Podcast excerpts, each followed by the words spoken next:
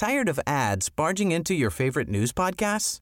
Good news. Ad-free listening is available on Amazon Music for all the music plus top podcasts included with your Prime membership. Stay up to date on everything newsworthy by downloading the Amazon Music app for free or go to amazon.com slash news ad free. That's amazon.com slash news ad free to catch up on the latest episodes without the ads.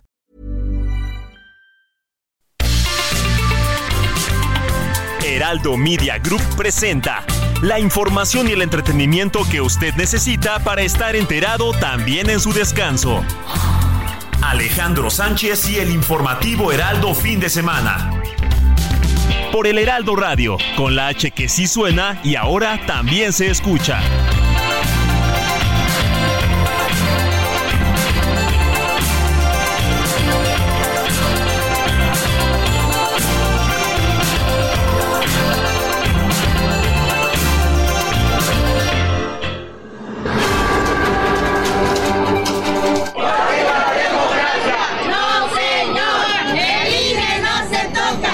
Torno al asunto que iba a debatirse como punto del orden del día, únicamente haremos pronunciamientos. Entonces, por favor, certifique que siendo las 18.56 horas de la fecha en que se actúa, eh, se reanuda esta sesión ante la ausencia de los magistrados Yanino Talora Malasi y del presidente Reyes Rodríguez Mondragón.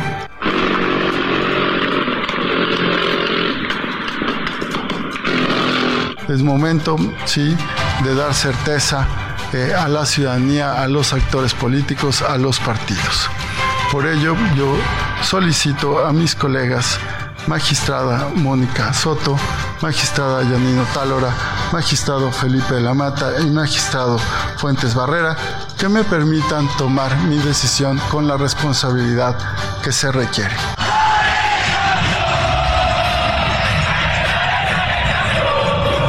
No opino de eso este, les ofrezco disculpa, porque es algo que tiene que ver con el proceso electoral y es mejor no opinar y desear que haya unidad, armonía.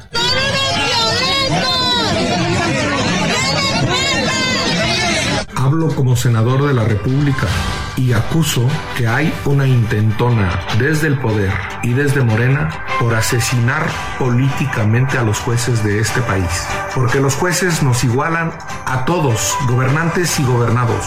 Porque los jueces hacen vigente, que viva la Constitución de la República.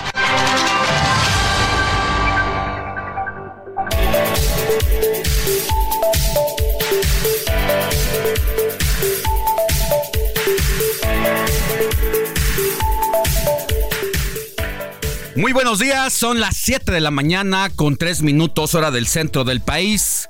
Estamos en el informativo de fin de semana de este sábado 9 de diciembre ya de 2023. Yo soy Alejandro Sánchez y porque la noticia no descansa, estaremos juntos de aquí hasta las 10 de la mañana para llevarle lo más relevante de la información generada a nivel nacional e internacional.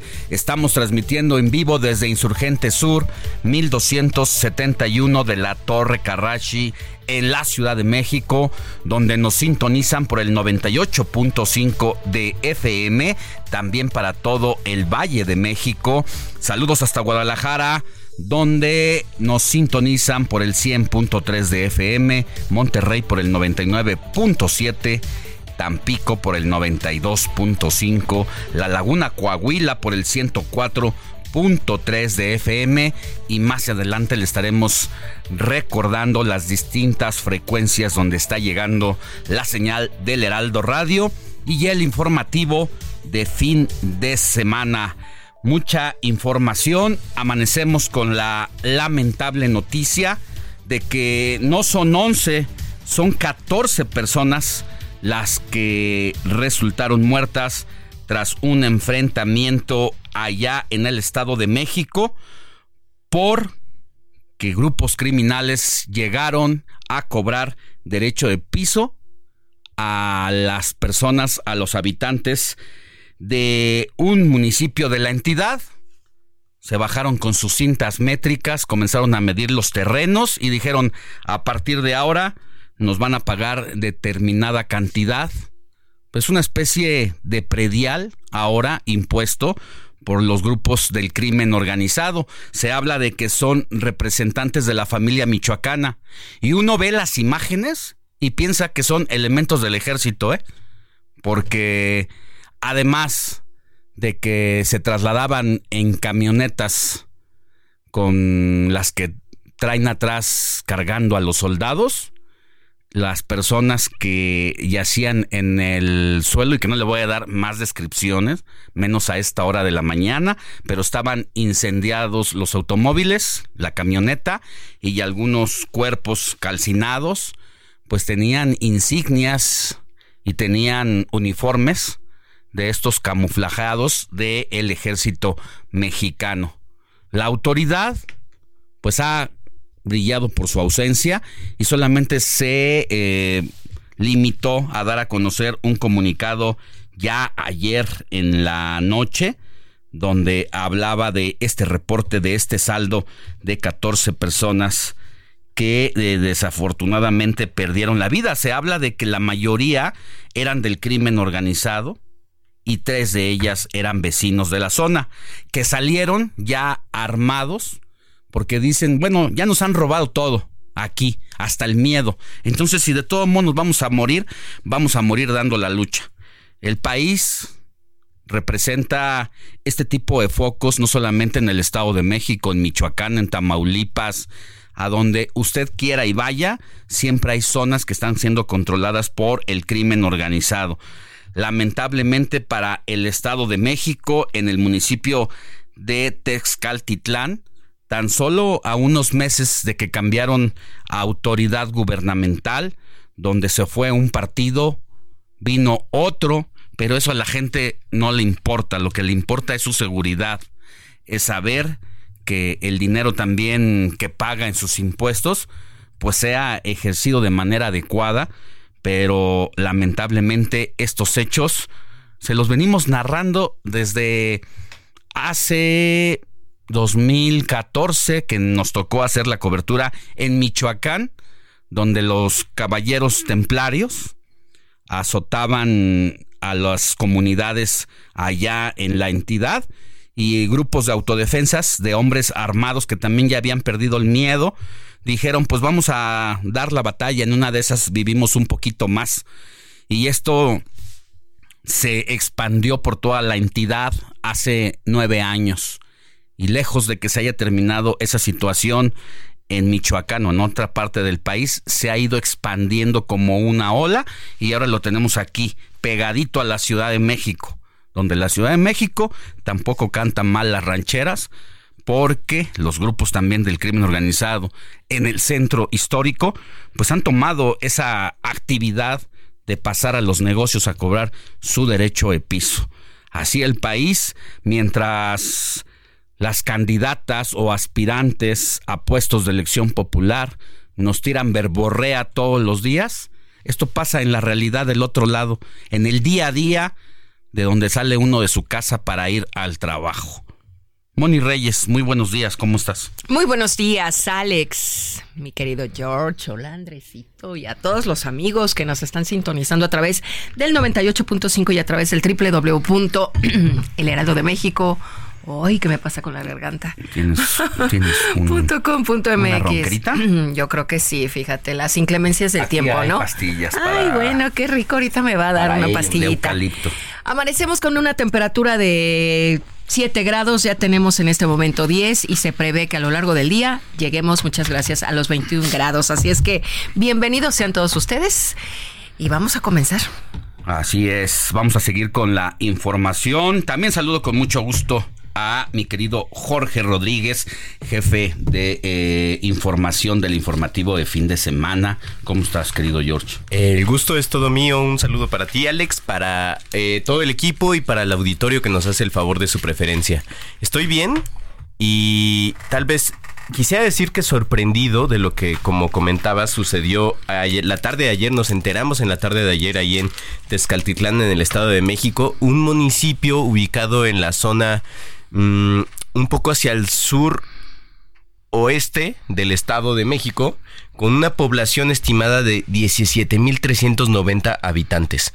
La verdad es que la población no, no es demasiado grande, pero de acuerdo con lo que nos indica el INEGI, está ubicado precisamente con, colinda con municipios como Temascaltepec o Coatepec de Harinas, que seguramente te suena, Alex, porque precisamente si ayer me, me, quedé pensando en esto, ¿no? Es otro enfrentamiento, otro, otro ataque entre cosas que nos vamos enterando y precisamente en el que está involucrado el crimen organizado. Aquí, como dices, eh, las autoridades informaron ayer sobre supuestamente 11 personas eh, vinculadas a un crimen a una, organización del crimen organizado en el que no nos dan detalles de quiénes son estas personas pero gracias al trabajo periodístico de nuestros compañeros y muchas otras personas sabemos que son integrantes de la familia michoacana como comentabas. Y simplemente si haces una búsqueda en la página de Google y pones, yo me quedé pensando en esto, bueno, colinda con Coatepec de Harinas, que es donde, si tú lo buscas, dije, lo primero que sale ahorita es 14 eh, muertos en Tezcatlitlán. Luego, enfrentamientos en Coatepec de Harina. El 30 de diciembre de 2022, la Guardia Nacional abate a dos integrantes de la, de la familia michoacana. El 26 de abril, emboscan e intentan quemar vivos a policías de la Fiscalía del Edomex en Coatepec, Harinas. Definitivamente es una zona caliente y como es ahí, hay muchas otras zonas del país en el que parece que la gobernabilidad no está llevando a cabo las funciones que debería. Sí, y que este tipo de actividades ilícitas de parte de criminales, pues tenga dos, tres sexenios, no importa el partido, no importa quién era en ese momento el líder opositor, y se agarrara de esos elementos y de esos hechos para prometer un cambio de gobierno, para prometer que cuando llegara a la presidencia de la República se iba a acabar este tipo de actividades y de focos rojos, como acabando con la corrupción, se decía. Y bueno, pues la triste realidad es que ni se ha acabado con la corrupción y que los hechos criminales están repuntando respecto a lo ocurrido en sexenios pasados. Al ritmo que vamos, ya superamos prácticamente los muertos en el sexenio de Peña Nieto, en el sexenio de Felipe Calderón y tenemos una estrategia pues que no ha dado resultados y que esta pasividad con la que muchas veces se enfrenta a los grupos criminales sigue siendo reclamada por los ciudadanos, por los habitantes porque no están viendo este tipo de resultados de cambio, todavía no se puede vivir con tranquilidad y el país pues, está en una situación muy lamentable. De eso vamos a hablar más adelante y de muchos otros temas porque ya verá, ya verá la agenda del día y de todo lo que hay. Mientras tanto, así arrancamos con un resumen de información. Informativo Heraldo fin de semana. Lo más destacado en resumen.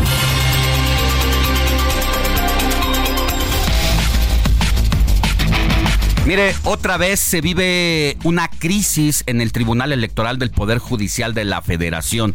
Hay una rebelión de magistrados respecto a la presidencia en turno. Y recordar que quien es el presidente actualmente el magistrado Reyes Rodríguez Mondragón, pues también llegó a esa silla a partir de una rebelión interna que depuso a su sucesor y que hoy organizaciones civiles llaman a los magistrados y magistradas del Tribunal Electoral a respetar el periodo de la presidencia del magistrado Reyes Rodríguez Mondragón cuya institución se va a encargar de calificar las elecciones y los resultados del próximo junio de 2024, en donde estarán en disputa más de 20 mil cargos públicos, incluyendo la presidencia de la República, el Senado de la República, la Cámara de Diputados y miles de alcaldías, sindicaturas y diputaciones locales. El Tribunal Electoral no puede llegar debilitado a esta jornada que se dice histórica porque es la que más cargos en disputa tendrá y donde el padrón electoral o la lista preliminar de registro de votantes ante la autoridad electoral pues no tiene precedentes porque se habla de cerca de 94 millones de personas que deben de salir a las urnas. Por eso a nadie, a nadie le conviene que la autoridad, el árbitro electoral, llegue debilitado a esta justa cuando faltan seis meses para que eso ocurra. Y la precandidata de Morena, Claudia Sheinbaum, se refirió precisamente a la crisis en el Tribunal Electoral como un problema interno. Escuchemos. Bueno, yo creo que es un tema de ellos, ¿no? Eh, nosotros pues vamos a respetar la autonomía del tribunal y espero pues que ahí se resuelva el problema interno que tienen. Y Xochil Gálvez, precandidata del PRI, PAN y PRD a la presidencia de la República, criticó al gobierno por los resultados en la prueba PISA. Sin una buena educación no se puede salir de la pobreza. Sin una buena educación no se puede fortalecer a la clase media. Y mire, este sábado la precandidata de Morena, Claudia Sheinbaum, va a tener eventos en las alcaldías de Coyoacán y Yazcapotzalco de aquí de la Ciudad de México. En tanto, la precandidata de Fuerza y Corazón por México, Xochil Gálvez, sostendrá una reunión en Aguascalientes y ojalá el nivel de exigencia de parte de los ciudadanos cambiara respecto a quienes aspiran al cargo popular a ser más exigentes con temas que precisamente como el de la seguridad. Yo entiendo que es un tema de precampaña y que poco se puede lanzar el mensaje hacia los ciudadanos, a los electores, porque se supone que este proceso de precampaña va dirigido a militantes, lo cual sabemos que pues, es una vacilada, porque quienes aspiran al cargo y al poder llevan muchos meses, algunas más adelantadas que otras, en una campaña prácticamente abierta y desafiando las leyes. Pero pues si ellas desafían o ellos desafían las leyes, pues nosotros desafiémoslos a ellos para que cuando lleguen a nuestras comunidades les pidamos qué es lo que realmente están ofreciendo para sacar al país del atolladero en el que se encuentra. Y bueno, vamos a decirles que la fiscal general de justicia de la Ciudad de México, Ernestina Godoy, ha pedido a los diputados no dejar que intereses ajenos influyan en la votación. ¿Para qué creen? Para su ratificación a los legisladores y legisladoras les, les pido, no permitan que intereses ajenos a la Procuración de Justicia, dictados por intereses económicos, partidarios y que han tomado a la corrupción como un derecho, se impongan en su conciencia y les dicten su voto.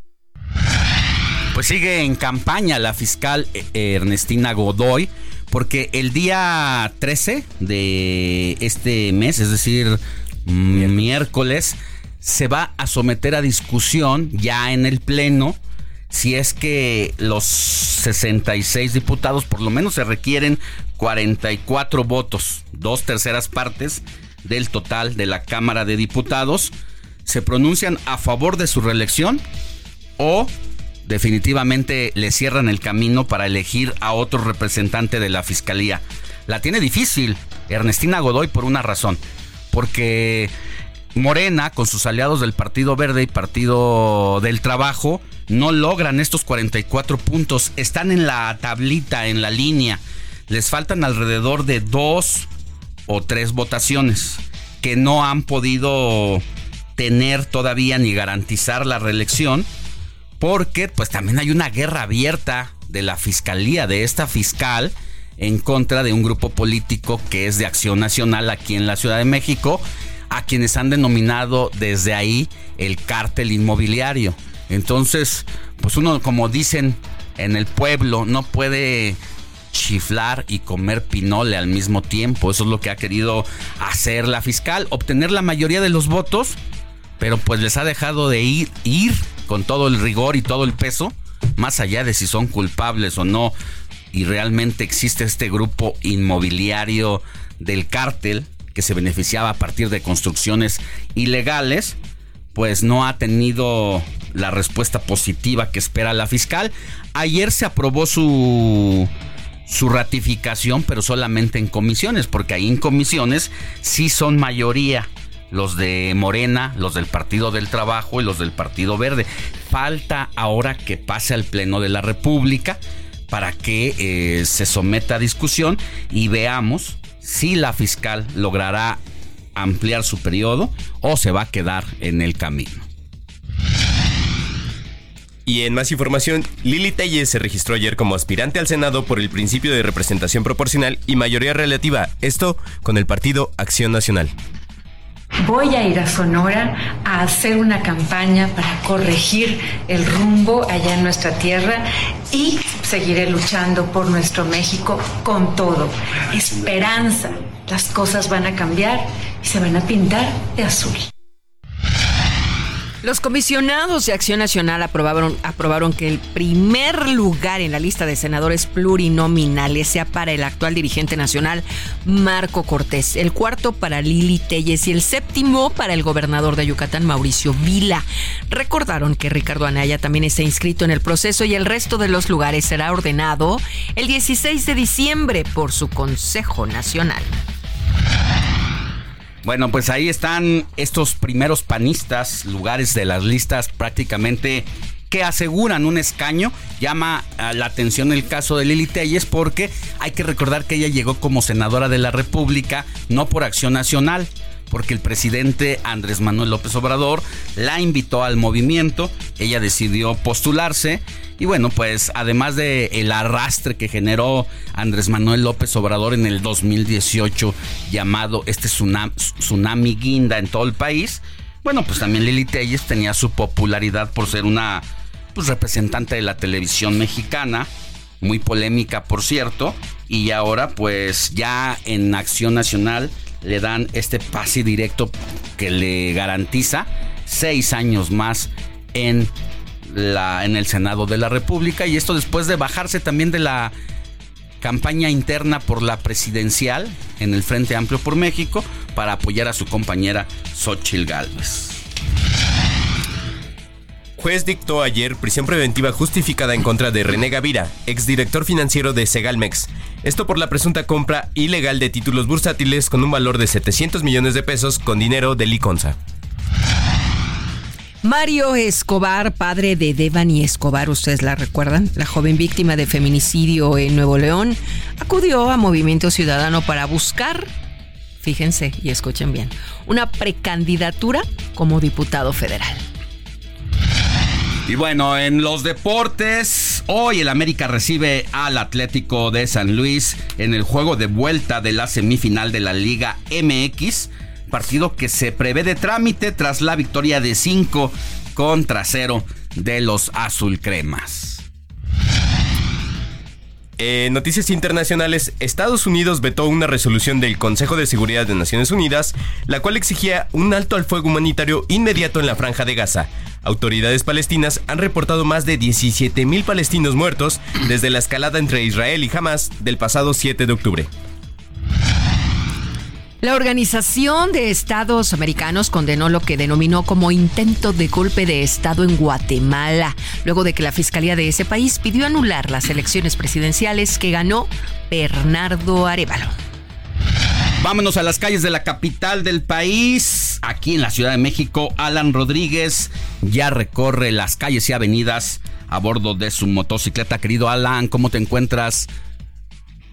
Hola, ¿qué tal amigos? Muy buenos días. Ya estamos recorriendo la Ciudad de México en esta temporada que ya se aproximan las celebraciones de la Virgen de Guadalupe. Tomen consideración para todas las personas que se desplazan con rumbo hacia la zona norte de la capital del país y es que ya tenemos cerrada la circulación de Calzada de Guadalupe a la altura de la calle Garrido por el arribo de peregrinos a la Basílica de Guadalupe como alternativas de movilidad. Tenemos Congreso de la Unión, Avenida de los Insurgentes o bien la Avenida Ingeniero Eduardo Eduardo Molina. Por otra parte, comentarles que continúa cerrado el bloque derecho de José María Izazaga entre 20 de noviembre y Simón Bolívar, esto debido a obras. Como alternativa vial tenemos el bloque izquierdo de Calzada Izazaga y el eje 3 Sur. Por otra parte, comentarles que esta mañana lamentablemente se registró un accidente relacionado con peregrinos y es que una camioneta que circulaba con rumbo hacia la Basílica de Guadalupe tuvo un percance vehicular en el cual resultaron 10 peregrinos a afectados por un choque derivado del exceso de velocidad. Esto ocurrió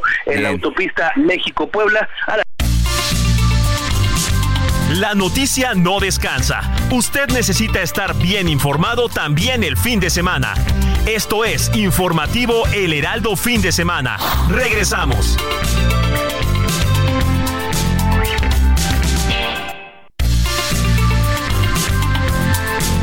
Siga en sintonía con la noticia. Alejandro Sánchez y el informativo Heraldo fin de semana. Continuamos.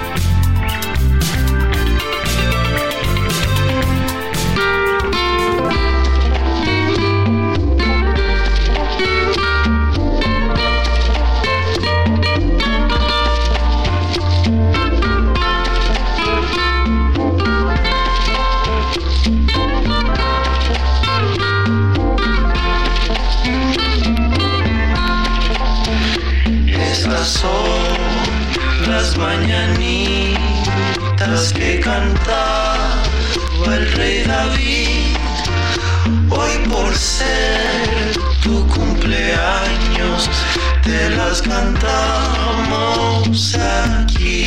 Que ya se fue, perdonen ustedes. Despierta, mi bien despierta. Mira que ya amaneció. Mira los 7 de la mañana con 31 minutos, hora del centro del país. Y DJ Kike no perdona a mi querida Moni Reyes. Quien hace ratito será? tuvo un, un, resbalón. Un resbalón en su garganta, pero ya nada que un Nada que ajolotux no, no pueda resolver en estos minutos. Bueno, así llegamos al santoral de hoy y Bonnie Reyes nos dice a quién tenemos que correr a abrazar cuando son las 7 de la mañana con 32 minutos. En este momento está cambiando el reloj. Qué padre, pero antes de dar el santoral quiero darles nuestro número de celular 5591 63 51 19. Lo dije despacito para que lo ingrese a su celular y nos escriba. Nos encanta leerlos. Bueno, pues ahora sí, vamos a ver a quién le vamos a dar un abrazo. Mi Quique, adelante.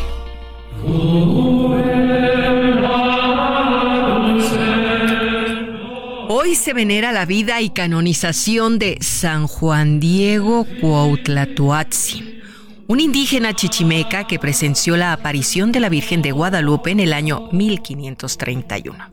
Según relata la historia, Juan Diego nació en el año 1474 en una población situada al noreste de la Ciudad de México. Fue ahí donde lo bautizaron los primeros misioneros franciscanos en torno al año 1524. Los franciscanos y agustinos asentados en Tlatelolco hablaban de este religioso como un hombre piadoso que moraba en una población de la que no había convento ni iglesia, sino lo que se conocía como doctrina, una chocita donde se oficiaba misa y se catequizaba. De acuerdo con la tradición, en 1531 este santo escuchó el cantar de un pájaro mexicano llamado Sinitzcán, el cual le anunciaba la aparición de la Virgen de Guadalupe. Ella se le apareció hasta cuatro veces entre los días 9 y 12 de diciembre del año 1531. Le encomendó decir a Juan Diego, al obispo del lugar, a Fray Juan de Zumárrago, Zumárraga, que en ese espacio donde se había aparecido, ella quería que se edificara un templo. En ese mismo momento, la Virgen le dijo a Juan Diego que cortara unas rosas que acababan de florecer de forma misteriosa en ese lugar para que se las llevara al obispo y se la mostrara. La historia cuenta que se apareció la imagen de la Virgen impresa en un ayate. Por este motivo, Zumárraga ordenó la construcción de una ermita en el lugar y Juan Diego se fue a vivir a ella por el resto de sus días, custodiando el ayate en el que se había aparecido la Virgen de Guadalupe, hasta el año 1548, año en el que Juan Diego fallece.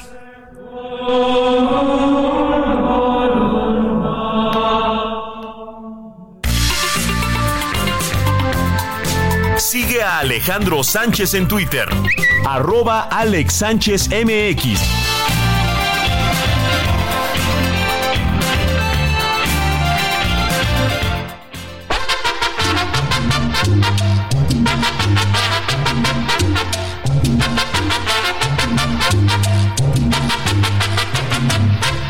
Quiero relatar lo que a mí me sucedió. Jugando la otra noche, mi sueño se turbó. Un hombre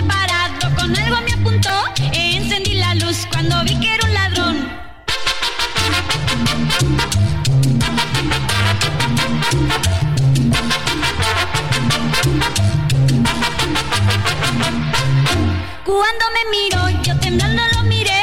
Cuando se acercó y yo sin hablar me quedé. Salga de la cama, enseguida me ordenó. Yo le obedecí y verán lo que pasó. ¿Qué es lo que pasó? Se desmayó. Ven, ven, ven, ladrón, que lo ve. 7 de la mañana con 35 minutos. Así arrancamos la primera parte de las efemérides musicales con Héctor Alejandro Vieira, que se puso tropical. Mi querido Héctor. Exactamente, mi querido Alex, Moni, George, Andrés Hola. y que todos nuestros amigos que nos están escuchando. Muy cierto, mi querido Alex, muy tropical, muy guapachoso, caray, con este saborcito de sábado. Aparte, ya vienen las posadas, o sea, Ya, vienen ya estamos en cuenta regresiva, posadas, fin de año, comidas. bailes. Ay, mira. Que agarra y que me dice. Se cambian ciclos, así es que de vamos todo, a mi querida Moni. agradecer. Entonces, por eso es que empezamos con mucho sabor este sábado de informativo, Alex Moni, amigos. ¿Y por qué estamos escuchando esto? Esto es un clásico de la música popular mexicana de todos los tiempos, El Ladrón.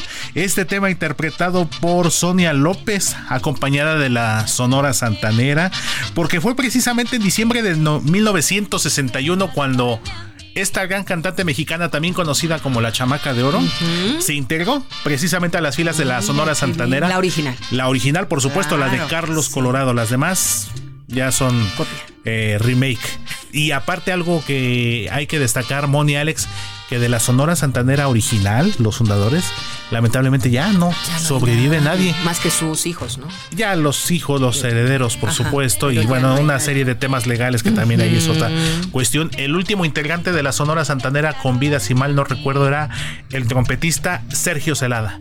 Y ya tendrá como unos cinco años más o menos que falleció. Y era de los más jóvenes. Oye, pero sus recuerdos, su música, su legado aquí sigue. Por supuesto que también quedó plasmado en películas. Justamente la Sonora Santanera y Sonia López, Alex Moni, participaron en una película protagonizada por Javier Solís. Otro grande de la música de nuestro país, el campeón de barrio, donde justamente Javier Sal- eh, Solís interpretaba a un boxeador que lamentablemente fallece en el cuadrilátero y la novia era justamente Sonia López. Mientras ella cantaba, si mal no recuerdo, el tema de El Nido, Javier Solís estaba peleando en la Arena Coliseo. Una pelea bastante fuerte con su rival, pero que lamentablemente le cuesta la vida a Javier Solís. En, ese, en esa En la película, por claro. supuesto. Así es. Ay, muy bien. Gracias, mi querido Héctor. Más adelante regresamos contigo. Más sorpresitas, claro que sí, Mele. Gracias. Es que estoy sufriendo. Valor, le pido yo al cielo. Alejandro Sánchez y el informativo Heraldo fin de semana. Oiga, pues más adelante vamos a hablar de este tema del enfrentamiento en Texcaltitlán, donde pues, ya no hay ley en el Estado de México, la gente está haciendo justicia por su propia mano. ¿Qué va a hacer Delfina Gómez? ¿Culpar al pasado? ¿Culpar al exgobernador, al que pues prácticamente del revolucionario institucional que ayudó a que llegara Delfina Gómez? Tengo entendido que a las 10 de la mañana va a dar una conferencia de prensa junto con su secretario de gobierno Horacio Duarte para hablar al respecto de esta, pues, yo diría, tragedia en la que se ha convertido el- la extorsión, el derecho de piso, porque los ciudadanos organizados y hartos de esta situación decidieron repeler, enfrentar las amenazas de los criminales y pues se agarraron a balazos, a machetazo limpio, literal, ¿eh? Se ven imágenes donde sin piedad sacan el machete y van sobre los delincuentes en la re- reyerta de estos 14 muertos. Hay tres de los civiles y 11 de el crimen organizado. ¿Quién más estará en esta conferencia? Sí, Alex, el gobierno del Estado de México nos informa que además de la gobernadora, la maestra Delfina Gómez y como comentaste el secretario general de gobierno Horacio Duarte, la conferencia también estará encabezada por el maestro Andrés Andrade Telles, secretario de Seguridad del Estado de México, y será a las 10 de la mañana en las oficinas centrales de la Secretaría de Seguridad del C4. Eh, nada más para comentar, uno de los de las personas, de los civiles que la propia secretaría está comunicando que, que, falleció durante este enfrentamiento, los medios reportan que fue el delegado comunal Noé Olivares, al que la comunidad lo está reconociendo como un héroe que trató de defender sus tierras, la mayoría tierras de cultivo, de acuerdo con lo que nos indica el INEGI. Una zona poblada, la zona urbana, digamos, del municipio es bastante pequeña, casi todo el municipio es eh, cubierto por zonas agrícolas y por bosque. Sí, pues cómo está eso de que, a ver, de por sí el trabajo del campo es muy mal pagado. En la cadena de la hasta la venta y el destino final que es a su mesa, se va quedando la mayoría de las ganancias. Ya de por sí tienen esta situación en contra, pero además de eso, llega el crimen organizado y te va a cobrar por sembrar tus propias tierras y luego por la cosecha pues ya está harta la gente de esta situación. Y en otra información, pues mañana en el Pleno, el Instituto Nacional de Acceso a la Información va a elegir a su nueva o nuevo presidente. Esto mientras el Pleno sigue con cuatro integrantes de los siete que deberían de componerlo y que Morena en el Senado pues no ha querido nombrar porque así se lo pidió el presidente de la República y han sido pues fieles a lo que les dicta Palacio Nacional. Vamos a platicar con una de las aspirantes el día de hoy. Hay tres aspirantes que se registraron ayer.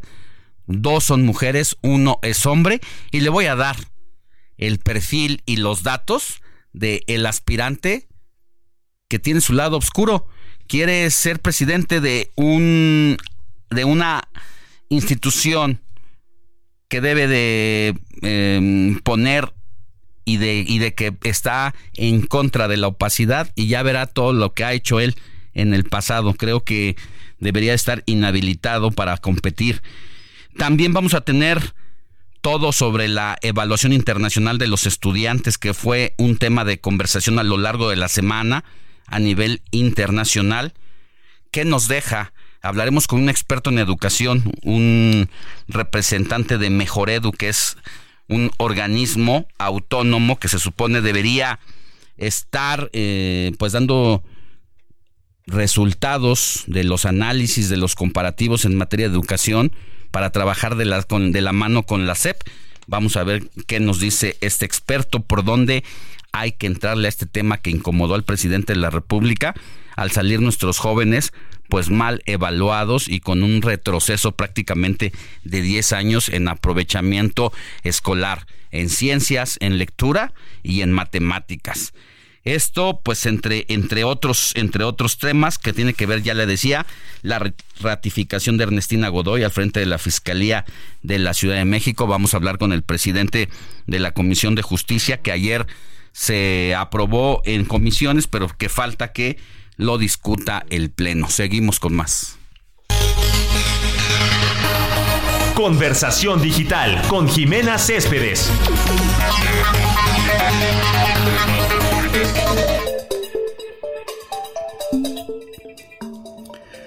Como cada sábado platicamos y hacemos contacto con Jimena Céspedes para que nos digas, querida Jime, muy buenos días, directora de NW Group. ¿Cuáles fueron los temas que marcaron la conversación digital en estos días. Muy buen día, ¿cómo estás? Hola Alex, buenos días y buenos días al auditorio. ¿Por dónde empezamos, Jime?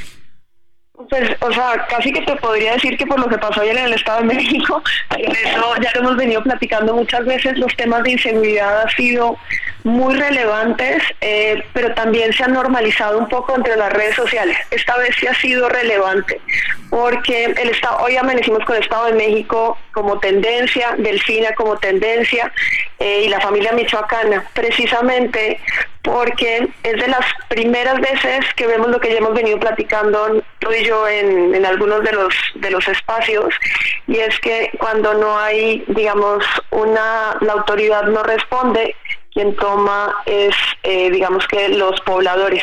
Hay más positivos frente a los pobladores de lo que tendría que ser, o sea, tenemos prácticamente un 72% de positivos frente a los pobladores eh, del lugar porque les aplauden por tomar la justicia en sus manos, cosa que eso yo te digo, es un riesgo.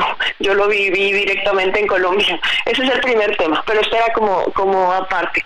Digamos que tenemos dos temas relevantes que nos han marcado la agenda sociodigital la semana pasada y que además van a seguir. El primero es el tribunal.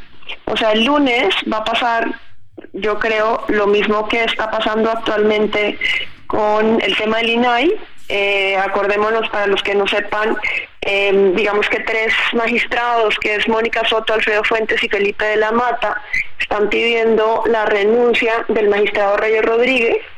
Em, quedó en, como en veremos, o sea, el lunes se retomará el tema, pero a la audiencia sociodigital estos temas anteriormente no le importaban, pero después del tema del INE del año pasado, acordémonos del INE no se toca, lo del eh, digamos que los, las instituciones y en especial las instituciones relacionadas con el tema de democracia, como es el tema del tribunal, sí, sí le impactan a la audiencia. Tenemos más de 29 millones de personas interesadas en ese tema. Eh, hay muchas menciones, las principales, digamos que es un tema político al final, entonces más de 31 mil eh, bueno, no podemos decir tweets, eh, digamos que post en y la mayor parte lo que señalan es, mencionan que hay una preocupación sobre los intentos de Morena de tomar el control del tribunal. La otra destaca el, digamos que el rechazo a los posibles intentos golpistas en el tema del tribunal Em, el siguiente es las filtraciones de las imágenes en donde está Mónica Soto, el diputado de Morena, Sergio Gutiérrez Luna. Y lo último, digamos, es que hay expertos, porque aquí acuérdate que en un tema digital generalmente los expertos explican los problemas, dicen que lo que están buscando al final es que este intento golpista sea afectar la, la autonomía constitucional del tribunal. Entonces, si hay más de un 81% de la audiencia sociodigital en contra de estas decisiones y pero pues tampoco podemos hacer mucho más allá de esperar mm. lo que pase en el pues en el tribunal del lunes. Ya, entonces es eh, llama la atención en primer eh, término pues que estos temas tan políticos y de los que poco habla la gente del tribunal electoral pues se vuelvan tendencia y que en segundo término sea negativo para este intento de sublevación de parte de tres magistrados del Tribunal Electoral, que hay que decir que al igual que el INAI, también está incompleto, porque si bien dos representantes del INAI, de los siete que lo conforman, perdón, del tribunal, eh, terminaron su ciclo y no han sido nombrados por el Senado de la República, porque al igual que en el INAI, hay toda una intención de debilitar al árbitro electoral para que esté incompleto y ahora con esta sublevación también lo que se dice, pues están recibiendo indicaciones de Morena, del partido en el poder, esa fotografía que relatas del representante del partido ante el INE con eh, una de las magistradas que inició esta rebelión, pues nos dice demasiado de por dónde viene el intento golpista. Es correcto, y entonces lo que dicen es que lo más complicado sería que terminaran eh, renunciando no uno sino dos, y eso pondría al Senado en la obligación de nombrar a estos magistrados y pues no hay consenso. Entonces igual y podríamos quedar en un problema igual a como está ahorita en el INAI. Bueno, pues yo creo que va a seguir siendo tema. El día lunes vamos a saber qué es lo que va a declarar el presidente del tribunal si decide hacerse un lado o definitivamente va a desafiar a tres integrantes, porque del otro lado solamente está él y la magistrada Janine Otárola, y pues son tres contra dos, pero si no hay mayoría en muchas decisiones, pues no se alcanzan los acuerdos con estos cinco eh, magistrados. Sí, entonces digamos que sí hay un movimiento entre redes sociales de yo defiendo al tribunal, pero, pero pues digamos que en este caso sí nos toca esperar hasta el lunes más allá de ver lo que está pasando en las redes sociales. Y el otro tema que tú lo mencionaste hace un momento fue el tema de PISA. Eh, fue un tema internacional, aunque en México los temas educativos no, no digamos que no son tendencia en las redes sociales, aquí fueron tendencia por dos razones. Una porque el presidente lo comentó en la mañanera y no fue bien vista su respuesta. Y la otra porque la SEP también comentó y tampoco fue bien vista la respuesta. Digamos que lo que más señalan, o sea, más allá de la prueba, sí, digamos que hay más de un 30% de usuarios que mencionan que pues si hay un retroceso hay un 32% que señalan que el responsable es la 4T y Morena en temas de no solamente educación, sino educación, salud y seguridad, como lo mencionamos, pero más del 12% señalan que pues entre una cosa y otra, bueno, un 10% señala que pues AMLO no tenía que responder así porque lo que dice es que em, sobre el predominio neoliberal, que eso está equivocado, y el 9% señaló que estaba en contra de la respuesta a la SEP. La SEP lo que di entonces la gente lo que dice, hay un 81% igual que en el tema del tribunal, en contra de la SEP, porque lo que señalan es que lo que están haciendo son excusas y justificaciones y que no tenía que responder la SEP así, que lo que tendría que estar haciendo es buscando cómo mejoramos el tema de educación y el tema de los niños en México. Bueno, pues vamos a estar pendientes. Al rato nosotros tenemos una entrevista con un experto precisamente en materia de educación, pues para que nos diga con este resultado qué hacer, porque pues esto es como se dice por ahí, saber qué nos estorba en el zapato, cómo nos aprieta para saber cómo pues buscarle la horma correcta. Te mando un abrazo, querida Jime, que tengas buen día. Igualmente, feliz sábado para la Sintonía con los estados en el informativo fin de semana.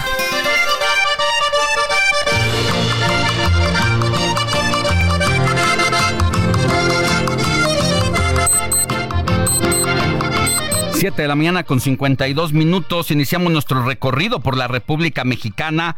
Vámonos hasta Monterrey, Nuevo León, por el 99.7 de FM. Nos escucha en este momento con nuestra compañera Viviana Sánchez, que nos tiene información relevante. Vivi, buenos días.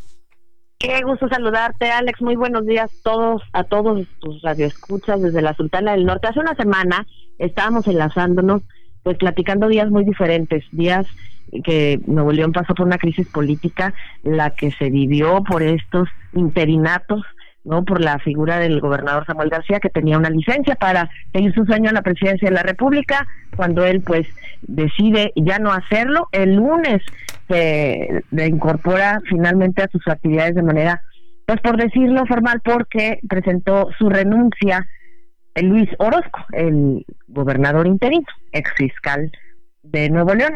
Y finalmente, tras ese desenlace, eh, pues con el motivo del breve sueño presidencial de Samuel García, toca el turno ahora a una situación que les quiero comentar eh, del Partido Movimiento Ciudadano, porque tiene el Partido Movimiento Ciudadano abierto sus registros del 7 al 9 de diciembre. Pues el 12 ya tienen que sacar un dictamen de quienes cumplan con todos los requisitos, a quienes aspiran a diferentes cargos de elección popular. Y te quiero contar que en los corridos de Palacio de Cantera, ayer a diversos medios de comunicación, se nos había informado de buena fuente de que la primera dama, es decir, Mariana Rodríguez, estaría inscribiéndose hoy mismo en su partido, Movimiento Ciudadano, como precandidata a la alcaldía de Monterrey. Y los rumores empezaron cuando esta semana se multiplicaron los spots y, y las apariciones de Mariana Rodríguez en redes sociales, pero ayer tomaron más fuerza estos rumores porque eh, arrancaron en su partido, en las oficinas que tienen ubicadas en el centro de Monterrey, en las oficinas de partido, arrancaron con toda la clase política mesista dándose cita ahí, incluso una desbandada de funcionarios del gobierno estatal, quienes renunciaron hasta horas antes, como es el caso del secretario de Medio Ambiente, eh, por cierto, andamos con muy mala situación en calidad del aire, en contaminación, en muchas situaciones de este tipo y pues lo deja, deja la Secretaría de Medio Ambiente para ir por la pelea a una alcaldía en, el, en uno de los municipios metropolitanos que es Juárez, Nuevo León. Pero tanto de Mariana Rodríguez como este caso de, Félix Arratia, te puedo decir que nos parece preocupante porque, pues como exige la ley para competir, ni uno ni otro viven en los municipios por los cuales quieren la pelea. Vivi, querida, nos gana la guillotina. ¿Crees aguantarnos tantito en la línea y regresamos contigo? A ver, perfecto. Pausa y volvemos con más. La noticia no descansa. Usted necesita estar bien informado también el fin de semana. Esto es Informativo El Heraldo Fin de Semana. Regresamos.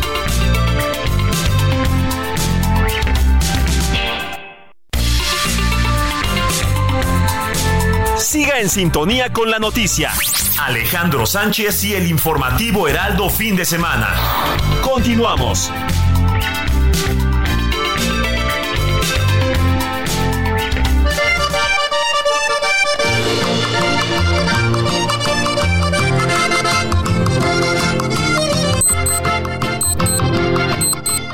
8 de la mañana en punto, estamos de regreso en el informativo de fin de semana. Platicábamos con nuestra querida Viviana Sánchez, colaboradora de eh, conductora, mejor dicho, de Reporte H en el 99.7 de FM, por donde usted no se está sintonizando en este momento allá en la Sultana del Norte.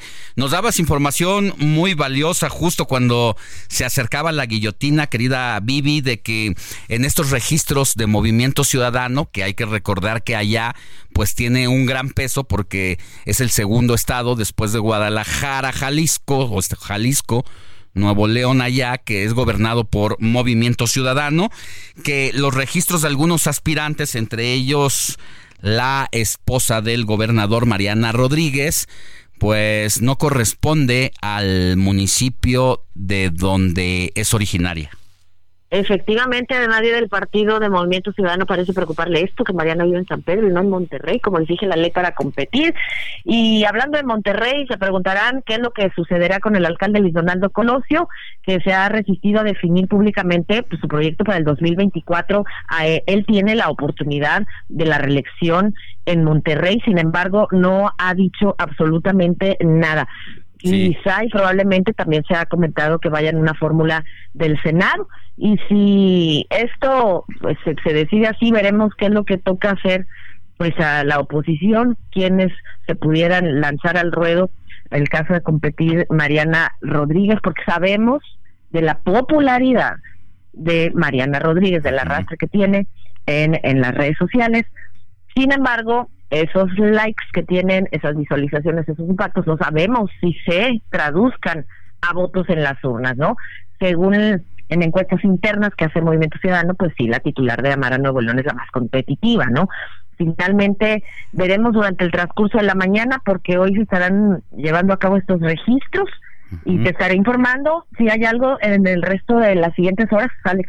Bueno, oye, y en el caso de Luis Donaldo llama la atención porque eran tres alegres compadres, Luis Donaldo Colosio, Agustín Basabe y el gobernador Samuel García, cuando pues iniciaron este movimiento naranja allá, pero las declaraciones que hizo recientemente en diferentes ocasiones el alcalde de Monterrey, Luis Donaldo Colosio, de llamar a la prudencia a su compadre incluso, porque más que su amigo también es su compadre, pues son padrinos eh, de, del hijo de Luis Donaldo Colosio, la familia de Samuel García, eh, le dijo, bueno, yo llamo a la cordura, tiene que recapacitar en esta atrabancada eh, intención que tiene de buscar la presidencia de la República para que termine el gobierno. Apenas lleva dos años. Él mismo había dicho que no lo iba a hacer. Yo llamo a la prudencia,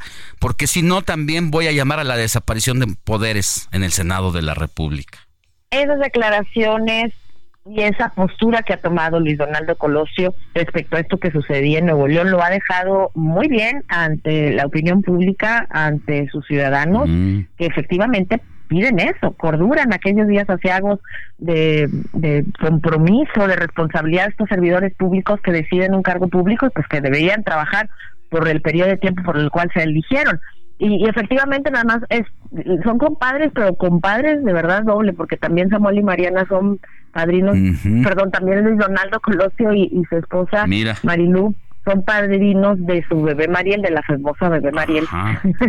Entonces, mira, esto los pone incluso hasta rumbo al 2030 en proyecto presidencial ambos, ¿eh? Aunque falta mucho tiempo, faltan siete años, pueden pasar de todo. Son al menos dos regios, Luis Donaldo Colosio y Samuel García, los que se pueden apuntar para la presidencia en el 2030. Y que él sí fue prudente, que dijo, yo todavía no, creo que tengo que madurar políticamente y ya nos veremos en el 2030, ya decidiré si sí o no. Así es, así es. Pues interesante. Y te cuento también, hay tiempo, porque rápido en estos registros de Movimiento Ciudadano llamó poderosamente la atención el arribo de una figura que fue mediáticamente muy eh, mostrada durante la tragedia que se vivió en Nuevo León con una de las mujeres desaparecidas de tantas de Escobar, una joven. Su padre, Mario Escobar, asiste al Partido Movimiento Ciudadano para buscar un cargo de elección popular. Pero de manera muy confusa nos contestaban los medios de comunicación diciendo pues que efectivamente viene por un cargo, pero no sabe a cuál no sabe si una diputación local o una diputación federal. Lo que sí recalca es que no le tiene miedo a nada después de lo sucedido con su hija Devani, que esa muerte lo ha impulsado a buscar un cargo de elección popular. Y pues ya, eso queda, o sea, decisión de, de de los, eh, digo, opinión de los ciudadanos, mm. se registraría con una diputación local o federal del municipio de Apodaca, Nuevo León, actualmente gobernado por el el periodista César Garza Villarreal. Bueno, pues no hay que perder de vista todo este movimiento precisamente del partido en el poder allá, porque es muy relevante y sobre todo también lo que pase en Monterrey, Nuevo León, para lo que pase en el país con este, con este partido y con la figura tan polémica del gobernador Samuel García y su compañera de vida, Mariana Rodríguez, una influencer que pues se ha venido metiendo a la política y que como bien dices, la incógnita y la respuesta quedan en el aire si esta popularidad y que son tendencia nacional un día sí y otro también, pues se ve reducida, se ve reflejada, mejor dicho, en los votos el próximo periodo electoral. Así es. Te mando un abrazo, querida Viviana Sánchez, conductora de Reporte H, y que te podemos escuchar, valga la promoción, de lunes a viernes, de 3 a 4 de la tarde, por el 99.7 de FM. Así es, te mando un saludo, mi querido Alex, un saludo a toda tu audiencia y estamos al pendiente. Abrazo. Esto es Noticias a la Hora. Heraldo Radio le informa.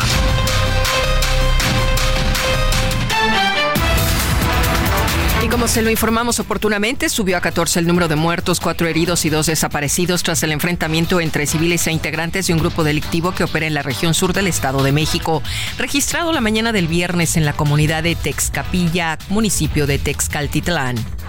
Ante el aumento de casos de dengue y cólera en Acapulco Guerrero, el gobierno federal y estatal ha priorizado cuatro colonias en temas de salud, las cuales son Ciudad de Renacimiento, Emiliano Zapata y Progreso. Desde Tamaulipas se da a conocer que por la llegada de turismo durante la Navidad y fin de año en Playa Miramar de Ciudad Madero, la seguridad se ha reforzado con policías de la Guardia Estatal por todo el litoral, esto con la finalidad de inhibir el delito y también las riñas que se generan por parte de personas alcoholizadas. El Metro de la Ciudad de México informó que respecto a la modernización del sistema de peaje en las estaciones del servicio, la línea 8 y A eliminarán el uso de boletos magnéticos para ingresar a sus instalaciones a partir del sábado 17 de diciembre. 67 centros comerciales conectaron sus cámaras de videovigilancia al Centro de Comando, Control, Cómputo, Comunicaciones y Contacto Ciudadano de la Ciudad de México. Esto para prevenir y atender delitos. La coordinación del C5 explicó que en la capital hay cerca de 300 plazas comerciales, de las cuales 197 están en condiciones para compartir sus cámaras luego de los pasados robos a joyerías en las plazas Antara Tepeyac y Las Antenas. En el orbe, alerta la Organización Mundial de la Salud de cinco jarabes y suspensiones con cantidades inaceptables de dietilenglicol y etilenglicol sustancias potencialmente tóxicas producidos por el laboratorio pakistaní Farmix y las unidades contaminadas se han localizado por ahora en Pakistán, Maldivas, Belice, Fiji y Laos. La activista iraní Narges Mohammadi, que está encarcelada en su país, inicia una nueva huelga de hambre. Esto será el domingo, día de la entrega de su Premio Nobel de la Paz en Oslo, donde la representarán sus hijos. 8 de la mañana, 9 minutos, tiempo del centro de México. Amigos, recuerden que estamos aquí en el Heraldo Radio, el informativo fin de semana que conduce Alex Sánchez y su equipo de trabajo. La invitación para que se quede y siga con nosotros y nuestro número de WhatsApp para que nos mande mensaje 5591 63 5119. Esto fue Noticias a la Hora. Siga informado, un servicio de Heraldo Media Group.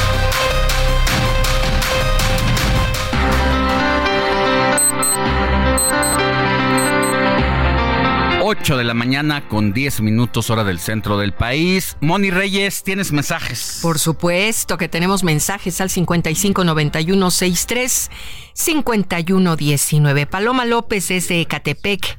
Dice, saludos. ¿Algún invernadero cerca de mi zona? ¿De dónde es? De Ecatepec. Híjole, no sé, no, no, no, pues no, lo vengo manejando. Ahora sí, como diría el, el Ah, la carretera vieja Pachuca. Por Tecamac, sobre la carretera vieja, a Pachuca, dice aquí. Hay dos invernaderos. Nuestro querido Toti Wikipedia. Google. bueno, ya, ya está la respuesta, mi querida Paloma López. Así es que lánzate por unas nochebuenas que están divinas, maravillosas y ahora ya más económicas, porque pues ya lo fuerte era noviembre. Ok, por otro lado nos escriben, muy buen sábado Alex, Mónica, Jorge. Lo que pasó en Texcaltitlán es el resultado del abandono del gobierno que como siempre culparán a los anteriores y serán las víctimas de los medios de información y de los adversarios. Soy José Ricardo Camarena del Estado de México. Ya le reportaremos lo que informan las autoridades a las 10 de la mañana allá en el Estado de México. Ok. Em, también nos escribe, ya saben, saludos Alex Moni, todo el informativo. Vayan a ver Wonka, muy bonita película, les va a encantar con el protagonista de Dune y también hay una nueva película de Jung Wood, el director de Contracara que se llama Silent Night. Excelente película, saludos de parte de Antonio de Harvard. Saludos Antonio de Harvard, que es el protagonista, es eh, Timothy Chalamet que dice mi novia que si lo, la veo algún día en la calle de la mano con él, sí es ella. Ah, ¿qué tal, eh? Bueno, lo bueno es que ya te anticipo. Ya, no puedes decir que es sobre aviso no hay engaño. ¿eh? No, mi Jorgito, ¿qué pasó? es película. Marilu Ramos de la zona de Aragón nos dice, me gusta mucho su programa, pero a veces siento que es demasiada política.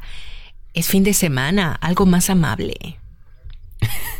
Está bien, lo tomaremos en cuenta. Lo tomaremos en cuenta con Totis para que nos venga a agradar el ambiente con la música. Ok.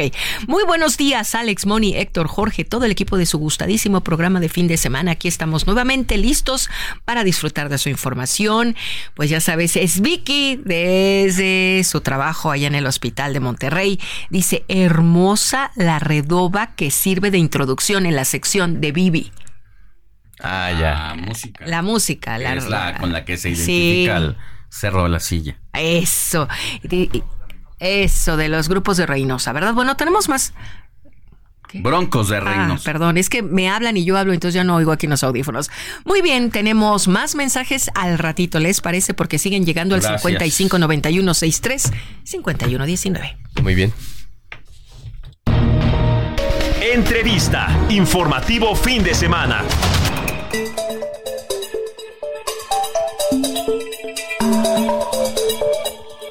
Mire, el día de mañana, domingo 10 de diciembre, el Pleno del INAI va a celebrar una sesión extraordinaria para elegir a su nueva presidencia para el periodo 2023-2026. Ayer el instituto informó que se postularon tres personas. Se trata de Josefina Román Vergara, Norma Julieta del Río Venegas y Adrián Alcalá. Ellos los tres, ellas, él, son pues eh, comisionados y comisionadas del instituto. Los programas de trabajo de los comisionados deberán exponerse en la sesión pública de mañana. Eh, resultará electa o electo la comisionada o el comisionado que reciba el apoyo de al menos tres de los cuatro integrantes del Pleno. Votación que podría repetirse en una segunda y hasta en una tercera ronda. La comisionada del Río Venegas pidió que quien llegue a la presidencia garantice el rumbo y la gobernabilidad y proceda inmediatamente a una reingeniería del instituto. Esto es lo que ha venido diciendo ella. Eh, de 2015 a de noviembre a 2020, pues se desempeñó como comisionada del Instituto Zacatecano de Transparencia y Acceso a la Información y Protección de Datos Personales y durante 2016-2018 fungió como la primera presidenta comisionada del ISAI, o sea, de allá de Zacatecas. Y agradezco que esté en la línea telefónica esta mañana Julieta del Río. Muy buenos días, ¿cómo está, comisionada? Hola Alejandro, muy buenos días, con el gusto de, saludarte como siempre. Cuéntenos, a ver, eh, ya el día de ayer se venció el plazo para registrar las aspiraciones de quienes forman parte del Instituto Nacional de Acceso a la Información. Quedan ustedes tres. Eh, ¿Qué sigue? ¿Qué es lo que se va a calificar de acuerdo en esta votación? Bueno, como bien dices Alejandro, en efecto ayer a las 3 de la tarde se venció el término de acuerdo a las reglas de operación que el propio pleno del instituto avaló. Y bueno, en efecto se inscribió Alcalá, se inscribió Josefina y bueno, su servidora siempre anunció esta intención. Eh, ¿Qué se va a calificar? Bueno, eh, hay un programa de trabajo eh, que se debe de ingresar, se ingresó con el registro, donde vienen las propuestas y bueno, se detallará, tenemos 15 minutos cada, cada integrante en esta sesión que será el próximo domingo a la una de la tarde, una sesión extraordinaria de pleno, 15 minutos para en un resumen pues eh, retomar las propuestas, lo que queremos, votaremos entre nosotros, eh, ya dijiste tú perfectamente cómo va a ser esto. Eh, también hay que decir que de no presentarse un integrante, pues no, no se llevaría a cabo porque recordemos que la Suprema Corte de Justicia, los efectos que nos da ahorita es con cuatro son plenos, con, con cuatro pues tienen las facultades en tanto, nombran los demás, que bueno, eso ya es otra historia que ya vimos en la semana. Entonces al faltar un comisionado, el reglamento dice que no podrá llevarse a cabo, no habrá quórum y se convocará al día siguiente, 24 horas después. De no volver a tener quórum, pues entonces ya se procederá a un interino. Entonces, eh, también están estas, estas situaciones en las reglas de operación. Y bueno, cada quien diremos las propuestas. En efecto, como tú lo acabas de decir, yo tengo pues meses eh, proponiendo una reingeniería. A ver, yo entro en noviembre del año 2020 no conozco el INAI, está en pandemia, estamos con la situación de COVID y bueno, realmente el año 2021 se va como agua y eh, en las primeras reuniones que tengo con mis colegas, que, en ese entonces, los primeros meses todavía éramos siete. Recordarás que entramos al colegio y éramos siete. Eh, propongo, y ahí están las actas administrativas, donde yo propongo que vayamos a una reingeniería incluso mi programa de trabajo para llegar en el Senado fue ese, porque pues hay áreas que se realizaron para eh, cuando viene la reforma y llega la ley general del 2015 con nuevas este, operaciones se dice vamos a crear estas áreas para que capaciten a los sujetos obligados del poder judicial de todos lados pero ya no tienen razón de ser ya no tienen razón de ser los sujetos obligados de este país de la Federación saben lo que tienen que hacer. Y bueno eh, una serie de propuestas que yo creo que la reingeniería aplica ad hoc y más ante la adversidad que estamos viviendo hoy en día. ¿Cómo calificaría en este momento al Instituto Nacional de Acceso a la Información cuando eh, no tiene a tres de sus representantes? Vino haciendo una batalla jurídica que finalmente gana porque pues de alguna manera los pusieron fuera de circulación los senadores al cumplir algunos indicativos desde Palacio Nacional y que han mantenido. En la semana se rechazaron dos nuevas ternas, no se ve para cuándo, porque parece que no hay voluntad política, hay un incumplimiento del Senado de manera constitucional. Eh, ¿Cómo calificaría en este momento la vida del INAI?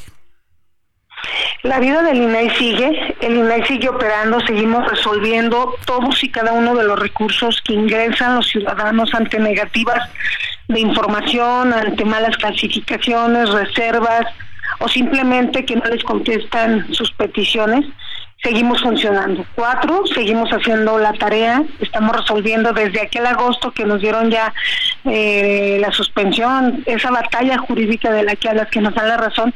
De agosto a la fecha llevamos más de 11 mil eh, recursos resueltos de acceso y de protección de datos personales. Lo califico que sigue fuerte, que tenemos atrás de nosotros hombres y mujeres que están sacando su trabajo, que estamos sacando las resoluciones, pero también eh, mutilado.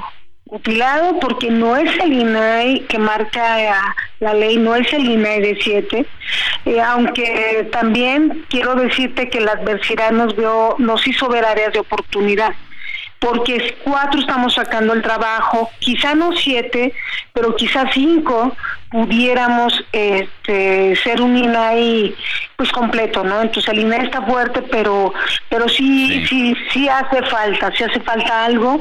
Eh, y, la adversidad nos tiene un poquito pues este en suspenso, ¿no? Tenemos un minutito, eh, comisionada, pero no quiero dejarle de preguntar sobre un tema que en lo personal me parece relevantísimo Adrián Alcalá, aspirante a presidir el INAI, ocultó información sobre el polémico uso de tarjetas corporativas American Express que usaban para ir a bares y table dance con cargo al presupuesto público.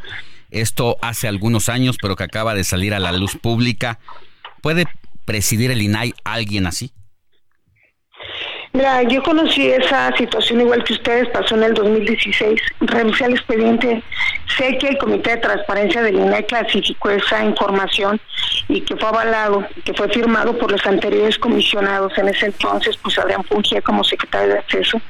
Eh, pues en este tenor, pues la verdad, un servidor público, pues aunque se hubiera hecho el reintegro, bueno, estuvo mal eh, es mi colega, es mi compañero, no, no podría yo, yo hablar mal de esa situación. Simplemente lo que yo conozco en papel, en una resolución, es que hubo una clasificación errónea para mí, indefinida, porque ni siquiera tiene un plazo.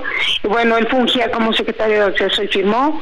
Yo hasta ahí la dejo porque lo demás no lo sé, no me consta, solo hablo de esa resolución, que sí hay una clasificación que no debió de ser y pues los firmantes estaban conscientes de lo que hacían. No se vale clasificar algo donde nos preguntan, porque nosotros sí somos exigentes hacia afuera para que den la información. Entonces te diría que lo dejo ahí, o sea, me, me, hiciste la pregunta de la mañana, pero este, pues él está compitiendo, pero si él firmó esa clasificación, pues yo creo que él tendrá una explicación del por qué reservó una información tan importante, ¿no? Yo seguiré mi camino, mi propuesta y este espero espero que el instituto vaya a esas auditorías que nos está realizando David Colmenares y que se adelgase y que pues que seamos de una sola cara nada más.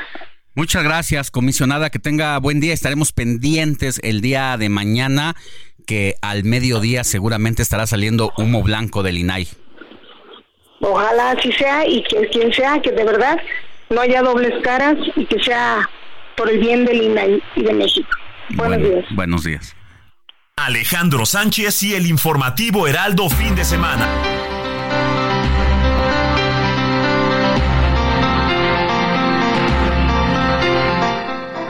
8 de la mañana con 23 minutos. Vámonos con Carlos Navarro, nuestro compañero que sigue las actividades de Claudia Sheinbaum. Mi querido Charlie, ¿dónde andas? Buenos días, Alex. Te saludo con gusto a ti, el auditorio. Nos encontramos acá en la zona metropolitana del Valle de México después de cuatro días de gira por Guerrero, Puebla y Oaxaca, ya que hoy la precandidata a la presidencia, Claudia Sheinbaum, celebra un par de eventos aquí en la Ciudad de México. A las tres y media estará en un encuentro con jóvenes y a las cinco y media lleva a cabo un meeting ahí en la unidad habitacional El Rosario. Pero te comento, Alex, que ayer ante la crisis que vive el Tribunal Electoral del Poder Judicial de la Federación, Claudia Sheinbaum espera que resuelvan sus problemas internos. En un panel con medios de comunicación de Puebla, la precandidata presidencial reiteró que van a respetar la autonomía del organismo. Escuchemos. Pues es un tema de ellos, ¿no? Eh, nosotros pues vamos a respetar la autonomía del tribunal y espero pues que ahí se resuelva el problema interno que tienen. Recordemos que en el tribunal se vive una crisis por la intención de tres magistrados para provocar un relevo del presidente. También ahí en Atlisco, Puebla, estuvo acompañada por Ricardo Monreal. ¿Te parece si nos aguantas tantito porque nos gana la guillotina y volvemos con esta parte de tu reporte? Claro que sí. La noticia no descansa. Usted necesita estar bien informado también el fin de semana. Esto es Informativo El Heraldo Fin de Semana. Regresamos.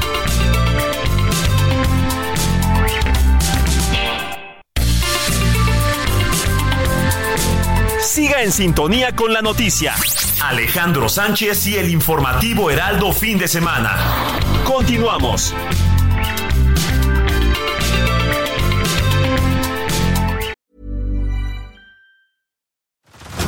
Head over to Hulu this March, where our new shows and movies will keep you streaming all month long. Catch the acclaimed movie All of Us Strangers, starring Paul Mescal and Andrew Scott.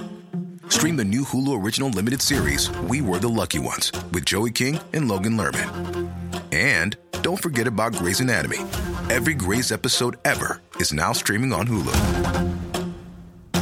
So, what are you waiting for? Go stream something new on Hulu.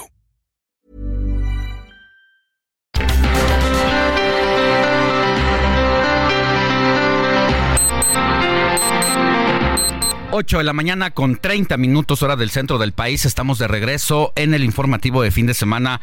Nos quedamos contigo, querido Carlos Navarro, que nos dabas el reporte de las actividades de Claudia Sheinbaum.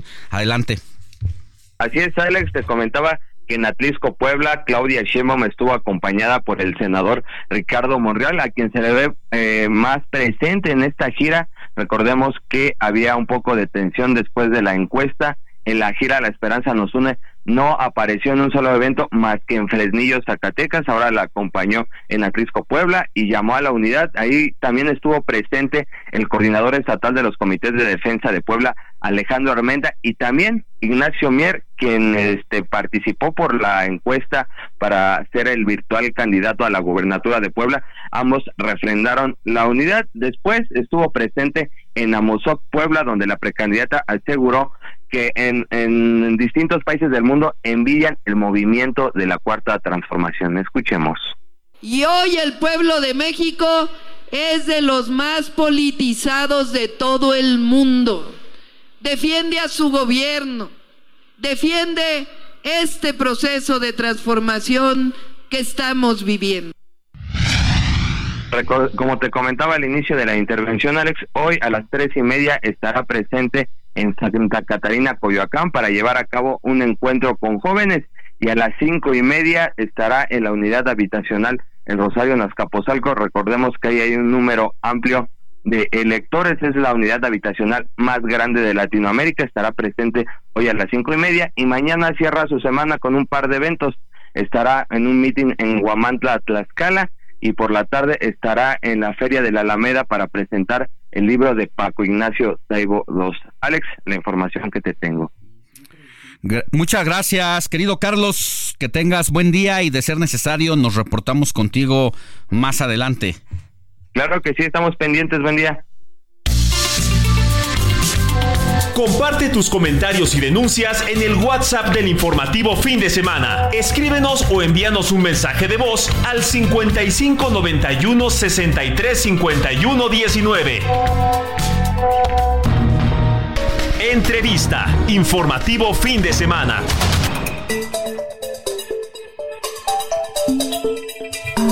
8 de la mañana con 33 minutos hora del centro del país. Mire, como se lo anunciamos al arranque del informativo de fin de semana, que tendríamos aquí en el estudio una plática a fondo sobre el resultado de PISA, ¿De qué se encarga? Pues de hacer una evaluación sobre el aprovechamiento escolar en jóvenes de entre 15 y 16 años, no solamente en México, sino en países que son integrantes o que forman parte de la Organización para la, eh, la Cooperación y Desarrollo Económico, la OCDE, 38 países, y que se hace esta evaluación en el 2022 y se da a conocer el resultado en este 2023. Importante esta coyuntura por lo que viene representando el asunto de eh, la pandemia, el COVID-19, que pues no respetó fronteras, fue una emergencia sanitaria que interrumpió actividades, que generó alarma y por lo tanto muchos países, incluyendo México, eh, pues fueron de los que más tardaron en retomar sus actividades académicas de manera normal. Y aquí la gran interrogante es cuánto daño o cuánto nos afectó esta situación. Y bueno, pues desafortunadamente México, como el resto de los países que conforman la OCDE, pues no salimos bien evaluados. Yo agradezco que esté aquí en cabina a Oscar del Río Serrano. Él es comisionado de Mejoredu. Es este organismo eh, autónomo, independiente a la Secretaría de Educación Pública, que se encarga de hacer evaluaciones académicas sobre precisamente el aprovechamiento escolar. Muy buenos días, querido Oscar. Muy buenos días, estimado Alejandro. Es un gusto para mí saludarte a ti y a todo tu amable auditorio que nos escucha. Y pues la primera pregunta que tenemos que hacernos, a ver, el resultado da para titulares de noticias. Es el escándalo, es decir, eh, nos fue muy mal, eh, retrocedimos 10 años. Eh, ¿Realmente debe alarmarnos esta, esta, esta situación con la que llegamos al 2023 en México? Esa es la pregunta que se me ha planteado últimamente. Continuándolo o comentándolo con algunos colegas, concluyo que no. Concluyo que tampoco tendríamos que desestimar estos datos y utilizarlos para mejorar la política educativa. a ver, interesante. Ni una cosa ni la otra. No debemos escandalizarnos, pero tampoco debemos despreciarlos. Es correcto. Cuando decimos no despreciarlos, es porque al final de cuentas te da una radiografía de qué te duele, ¿no? Es como ir a hacer un chequeo médico y saber si tienes que bajarle a las grasas, a los carbohidratos, o sea, al azúcar, que ya sabemos que sí, pero te lo va a decir en un resultado clínico cuánto sí, cuánto no. Y si tú no tomas esa previsión, pues te puedes llevar sorpresas más adelante, precisamente por no atender estas cosas que le vienen doliendo a tu cuerpo de manera silenciosa. Eso creo que es lo mismo que se tendría que hacer en la educación. Por eso, al mismo tiempo de alarmarse y quedarnos petrificados de ya nos quedamos en el resultado, o no tomar acciones a partir de lo que te indica, ese sería lo lamentable. Después de esta situación, eh, ¿qué tenemos que hacer? Primero, ¿quién coordina PISA? Perfecto. PISA es el programa para la evaluación internacional de los estudiantes y es coordinado por la Organización para la Cooperación y Desarrollo Económicos, OCDE. Eh, esta es una prueba estandarizada que se aplica a jóvenes de 15 años, de 15 años 3 meses a 16 años, 2 meses, que principalmente se encuentran cursando tercero de secundaria y primero de bachillerato. Esta prueba eh, se hace, ¿cómo se diseña? Se junta un grupo de especialistas a nivel mundial a determinar preguntas, preguntas que no precisamente eh, están eh, relacionadas con los planes y programas de estudio de cada país. Sin embargo, es como una muestra estudiantil en una edad, creo que es perfecta, por lo que vienen arrastrando o no del aprovechamiento del sistema básico, que comprende la primaria, y, si son 15 a 16 años, son jovencitos o que están en tercer grado de secundaria o que prácticamente están entrando a la prepa ya. Así es. Entonces creo que la muestra es muy importante precisamente por estas, porque estás evaluando a un grupo de jóvenes, pero al mismo tiempo estás evaluando al sistema completo. Em, antes de platicarte sobre la muestra, quiero decirte cuál es el planteamiento que se hacen estos especialistas que se juntan a hablar sobre las preguntas que van a hacer. Lo primero que se preguntan es qué conocimientos o habilidades deberían tener las y los ciudadanos de cualquier parte del mundo para afrontar los desafíos económicos, políticos y ecológicos a nivel sociedad e individual. Y después se preguntan qué destrezas se necesitan para afrontar la vida adulta en las sociedades actuales. De ahí van a los países y construyen una muestra representativa con todos eh, los métodos estadísticos y probabilísticos que ya conocemos. Para México se evalúa a un poco más de 6 mil alumnos en aproximadamente, aproximadamente 280 escuelas. Esta muestra es a nivel de todo el territorio nacional, de las 32 entidades federativas. Es una muestra que sí cumple todo, eh, todo, todas las características de una prueba. Aunque eh, sea pequeña, porque son seis mil alumnos. ¿De cuántos alumnos de esa edad hay en México? Aunque sí es, eh, aunque sí es pequeña, estamos hablando. Representativa. es representativa, la, la, la, muestra es representativa, porque estamos hablando que representan a poco más de 3 millones de alumnos que están. Todas las regiones del país. Todas las de las 32 entidades federativas están. ¿Cómo se escogen? Bueno, se escogen con todos los métodos probabilísticos que, conocemos. Ahí las escuelas se escogen al azar, buscando que tengan, que representen a una cierta población y, que estén bien. Aquí quiero destacar que hay dentro de la muestra, hay entidades que son las que la mueven. Tenemos el caso de Nuevo León y Jalisco, que aplican esta prueba y que la mayor eh, parte de los resultados sobresalientes se concentran en estas, en estas entidades.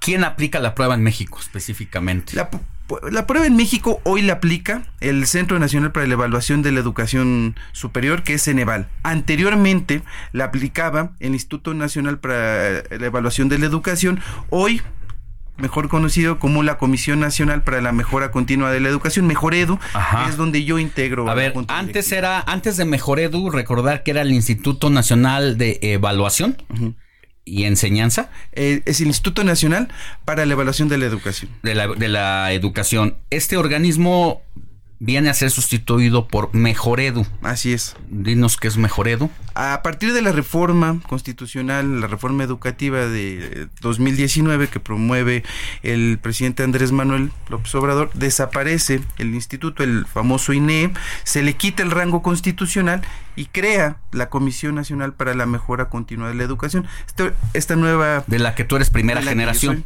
Son cinco integrantes. Exactamente, cinco, integrantes que fuimos designados por el Senado de la República, que aquí tiene una peculiaridad, para que nosotros pudiéramos ser integrantes de la Junta, necesita, necesitamos ser elegidos por la mayoría por, del Senado pero no de los presentes, sino de los 128 senadores. A nosotros nos tienen que elegir. Por eso es que buscan perfiles especializados para poder coordinar este organismo. Ok, una vez eh, instalados en Mejoredu, ustedes como primera generación, es la primera vez que no el, este organismo que sustituye al INE no hace esta prueba. Es correcto. ¿Eso, eso fue bueno o fue malo? Bueno, cuando nosotros nos instalamos, la Constitución nos da siete atribuciones y la primera que nos da es llevar a cabo evaluaciones diagnósticas formativas e integrales, además de estudios e investigaciones. Eso es lo primero que nos, este, que la, primera atribución que nos da la Constitución. Cuando nos sentamos a ver qué va a pasar, porque heredamos todo lo que el instituto, el, el, INE hacía, lo heredamos todo, entre esto la aplicación y la relación con organismos internacionales se discute. Estas decisiones se toman en la junta directiva le integramos cinco, cinco comisionados en este momento. ¿Qué pasa? En específico voy a referirme a lo de la evaluación. Cuando vamos a la votación y decidimos si vamos a continuar con la relación con organismos internacionales, en específico con las pruebas, una mayoría de tres comisionadas votan en contra de que no. Entonces ahí apartan. A la comisión de esta vocación de evaluador y de esta relación con organismos internacionales. Sin embargo, también diseñamos una prueba diagnóstica, de la cual les voy a hablar más adelante. Sí está haciendo evaluaciones Mejoredo. Desarrolló su propio eh, modelo eh, de evaluación, un modelo que es eh, innovador, que hoy al revisar la información sobre PISA, Estonia e Irlanda, que son los países de Europa que salieron mejor evaluados en PISA, están haciendo cosas similares a los de la comisión. Se los voy a platicar más Ahora, adelante. una cosa es que ustedes las hagan tengan resultados que deberían de compartírselos a la SEP. Es correcto. De ahí a que la SEP los retome hay un gran camino. Ahora, vamos por partes. PISA está obligado a retomarlo la Secretaría de Educación Pública, porque además sí, PISA sí evalúa el contexto. Tiene un cuestionario posterior al examen en donde habla sobre contextos, sobre los contextos en donde se desenvuelven los alumnos. Si habla si tu percepción de la seguridad, tu pertinencia a, la escuela. Entonces recaba información y no solo con los alumnos, sino con los padres y las autoridades educativas. A ver, ya que eh, tocas ese tema, Justo vamos a escuchar lo que decía el presidente de la República precisamente cuando le preguntaban sobre los resultados de la prueba PISA.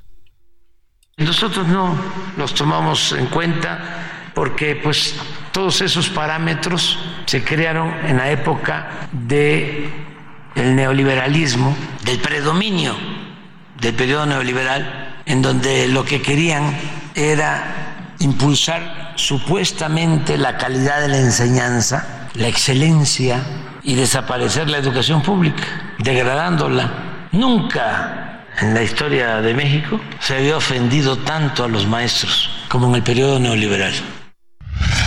Dice el presidente que no se toma en cuenta porque tiene parámetros neoliberales en los que se estaba tratando de privatizar la educación pública.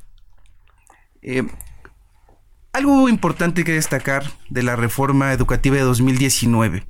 En la reforma educativa se quita el concepto de calidad educativa, un concepto que viene del año 2000 con la presidencia de Vicente Fox, donde integran este enfoque industrial, eh, eh, de, de, ingeniería a la educación. Entonces se habla de calidad. La reforma de 2019 habla de excelencia educativa, el máximo logro que puede alcanzar un estudiante. Ahora es un concepto que está relacionado con el de mejora continua de la educación. Todos los resultados de cualquier evaluación sirven sabiéndolos utilizar. Todos deben tener como propósito fortalecer la política pública educativa. Pero no solamente son los resultados de la evaluación. Por eso digo, PISA no es para alarmarnos. PISA es para agarrar de ello lo mejor, traducirlo, porque hay un tema con PISA. Me llama la atención esta parte de que dice el presidente de parámetros neoliberales cuando tú nos estás hablando del contexto en el que se desarrollan los estudiantes. Digo, no es nada neoliberal hablar sobre cómo vive un alumno su educación si vive en un contexto de violencia. Claro. Por eso regreso. No es, la importancia de PISA no es en sí los resultados. Si nosotros vemos, perdimos 14 puntos en, en, matemáticas respecto a la prueba de 2018. Pero, ¿cómo los traduces para que la gente entienda qué es esta pérdida de 14 puntos? Si lo comparamos con, 10, eh, con 2018, lo que se pierde es un 3.5% de las habilidades de los estudiantes en matemáticas. Ok. Ahora, eh, respecto a 2018 entonces aquí la pregunta también es, ¿qué tanto afecta la pandemia? O sea, ¿es razonable entonces que se haya perdido ese, ese puntaje por la pandemia? Pues es razonable. Yo hace un tiempo eh, sostenía eso. Cuando vengan los resultados de, de PISA... Nos va a ir mal. Pues nos va a ir mal, porque la, por la pandemia no estamos preparados para enfrentar una pandemia. Mucho hicieron los profesores, ¿no? De agarrar un, a ellos les debemos. Un, una computadora personas de 50 años, de 60, que no estaban acostumbrados a meterse al Zoom, a una cámara, y luego tratar de captar la atención de un niño de 40 que tenías ahí, no era nada fácil. Pero dejemos a un lado el tema tecnológico. Tenemos testimonios acá en la comisión de docentes que todas las mañanas caminaban su comunidad acercándose a las casas de sus estudiantes para enseñarles, para entregarles algún material que ellos mismos elaboraban, que ellos mismos construían con sus propios recursos para evitar este rezago en el aprendizaje. Hay testimonios de verdad sobresalientes de docentes y de PISA, también debemos rescatar cosas que favorezcan a los docentes. La OCDE, en el comunicado que difundió para la, para comunicar estos resultados de la prueba PISA, dice que la disminución en el rendimiento educativo se puede atribuir solo en parte a la pandemia de COVID-19. Me parece que se refiere a que también hay otros factores, ¿no? No solo es la pandemia la que influyó en la, en la, en, la disminución del rendimiento. He leído a diversos eh, especialistas, a colegas con los que trabajo, con los que hacemos trabajos en conjunto, y decían, bueno, si nada más es una parte, ¿cuál sería la otra parte? Entonces, hay quienes dicen, es que tenemos un pésimo sistema educativo nacional. Yo te diría, tenemos un sistema educativo nacional acorde a nuestro país, acorde al índice de desarrollo humano, acorde a nuestro PIB per cápita, no es ni el peor ni el mejor. Es el que es. Es el que es y lo podemos fortalecer. Lo importante aquí es qué vamos a hacer para fortalecerlo. Porque también creo que no es un trabajo únicamente de la, Secretaría de Educación Pública. Es un trabajo transversal. A ver, si en el cuestionario de contexto los jóvenes están diciendo que no se sienten seguros, que no tienen un sentimiento de pertenencia a la escuela, que no tienen eh, una alimentación adecuada, pues es el momento en donde las autoridades, la Secretaría de Educación Pública debe trabajar con la Secretaría de Salud y debe trabajar con la este, Secretaría de Seguridad para poder fortalecer estas políticas. La SEP debe ser cabeza de llevar y de concatenar este trabajo multidisciplinario con los distintos enfoques. Pero si no lo tomas en cuenta, pues entonces, ¿cómo coses, cómo tejes estos, a estos grupos de expertos que vayan guiando y haciendo pues una nueva línea educativa. Lo que yo te quiero preguntar en este contexto, ¿cómo ves la escuela, la nueva escuela mexicana? Ah, ah, en esto. Primero que nada te quiero decir, yo tengo toda la confianza en que la SEP de una u otra manera va a usar estos resultados a favor de la educación. Eh, el tema de la escuela, de la nueva escuela mexicana, es un tema que no tiene nada que ver ahorita con PISA. Hay que decirlo como es. Tiene cuatro meses la escuela, la nueva escuela mexicana y los libros de texto. No los podemos, ni los resultados de, PISA tienen que ver con ello. Para nada. Ni los vamos a poder conocer los resultados de la nueva escuela mexicana en un año ni dos años. Vamos a tener que estudiarla por dos, tres, una generación. una generación para poder hacerlo y después poder hacer comparaciones. Entonces, yo sí quisiera dejar claro que son la escuela, la nueva escuela mexicana es ajena a PISA en este momento. Entonces, ¿por dónde empezar a tomar acciones después de estos resultados? Además de conocerlos, ponerlos sobre la mesa, debatirlos. ¿Qué sigue en el siguiente paso? Además de, aceptarlos. Bueno, siguen muchas cosas. Primero es aceptarlos, que se van a aceptar, tengo toda la confianza en que se van a aceptar de una u otra manera. Después se van a tener que comparar. ¿Y con qué lo vamos a comparar? Como yo les decía, Mejor Edu no dejó de evaluar hizo su propio modelo de evaluación y es un modelo de evaluación diagnóstica. PISA es una... Eh, prueba sumativa, una evaluación sumativa. Y esta es una evaluación diagnóstica. Es diferente. ¿En qué consisten las pruebas que nosotros hemos hecho? Estamos en el segundo año de aplicación. Son pruebas que se diseñan con base en los planes y programas de estudio. Se llevan a la escuela. Los propios docentes la aplican a los alumnos y de inmediato obtienen resultados. Los alumnos y el docente. Y estos se discuten en la clase entre el docente y, los alumnos. Y después el docente los discute con sus pares. Y esto les, les, permite en ese momento obtener información para mejorar las prácticas pedagógicas, pero sobre todo para, que los, los alumnos puedan aprender más. Con la segunda aplicación que estamos teniendo este año, vamos a poder comparar y vamos a tener los primeros resultados de dos ciclos. Y esto, si lo complementas con los resultados de PISA, sobre todo los del el este contexto que les comento, y además las pérdidas, traduces los puntos a porcentajes que te expliquen que es, porque el 14 puntos en matemáticas es una pérdida de 3.5% en habilidades del uso de las matemáticas. No es nada. Pero Canadá tuvo una, una caída peor del 6% y el promedio PISA es del 5.9%. Entonces, no estamos tan mal ni es para alarmarnos. ¿Qué decirle a los papás? Eh, en este contexto. Los papás deben tener un involucramiento en la educación pública. Es algo que también nosotros desde Mejor Edu queremos impulsar, que ellos se involucren en la comunidad que no se desanimen porque, porque sus hijos están mal. No hemos traducido a las palabras correctas lo que son los resultados, pero deben seguir en esta participación activa, en la mejora de las escuelas, en la participación del desarrollo de libros, de planes y programas de estudio. ¿Qué diferencia hay entre PISA entonces y las, las evaluaciones que hacen mejor? Bueno, PISA son evaluaciones sumativas, las de nosotros son diagnósticas, nos arrojan resultados muy rápido, son muestras mucho más grandes la de nosotros. La importancia de estas, de estas dos pruebas es que se pueden cruzar y se pueden son, son complementarias, no son ajenas. Nos permitiría obtener un resultado que fortalezca la política educativa nacional. Pues ojalá muy pronto les puedan llamar de la Secretaría de Educación Pública para trabajar de la mano. Así será y ojalá muy pronto recupere mejor Edu su vocación de evaluador. Oscar, muchas gracias, Oscar del Río Serrano, comisionado de Mejoredu, por habernos acompañado esta mañana y por darnos en contexto las cosas para quitarnos también estas estridencias de la cabeza y saber que independientemente de que, pues sí, no estamos como quisiéramos estar, digo, tampoco se acaba el mundo educativo en esto y no es para alarmarse, sino para tomar y corregir el rumbo de la educación en México. Hay una cosa más que yo te quisiera preguntar, Oscar. Eh, no lo hablamos. Eh, ¿Cuáles son las, las tres materias que PISA evalúa? Matemáticas, lectura y ciencias. A mí me llama mucho la atención que en la mayoría de estos, estos, eh, de estas materias, las, las naciones mejor evaluadas son las naciones de Asia, sobre todo en China, que son regiones en las que los dividieron, por ejemplo, Macao, Taipei y Hong Kong, están los tres en las mejores calificaciones en, en los tres rubros. Me imagino que habrá algo que se está haciendo bien.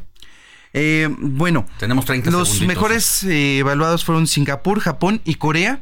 Eh, China separa sus ciudades-estado, que le, permite, son mucho más pequeñas, tienen una de sus características que tienen escuelas de tiempo completo. Entonces, eso les beneficia. Escuelas de tiempo completo. Y planes de formación docente muy grandes. México va, va, en camino allá. La comisión está haciendo, planes, eh, está haciendo estos planes de formación de docentes muy ambiciosos que van a favorecer. Gracias, Oscar. Buen día. Buen día, gracias a ustedes. Vamos a una pausa y volvemos con más información. La noticia no descansa. Usted necesita estar bien informado también el fin de semana. Esto es Informativo El Heraldo Fin de Semana. Regresamos.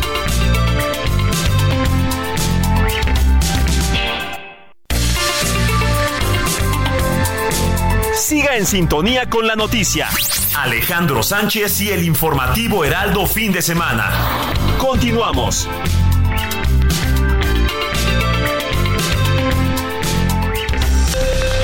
Esto es Noticias a la Hora. Heraldo Radio le informa.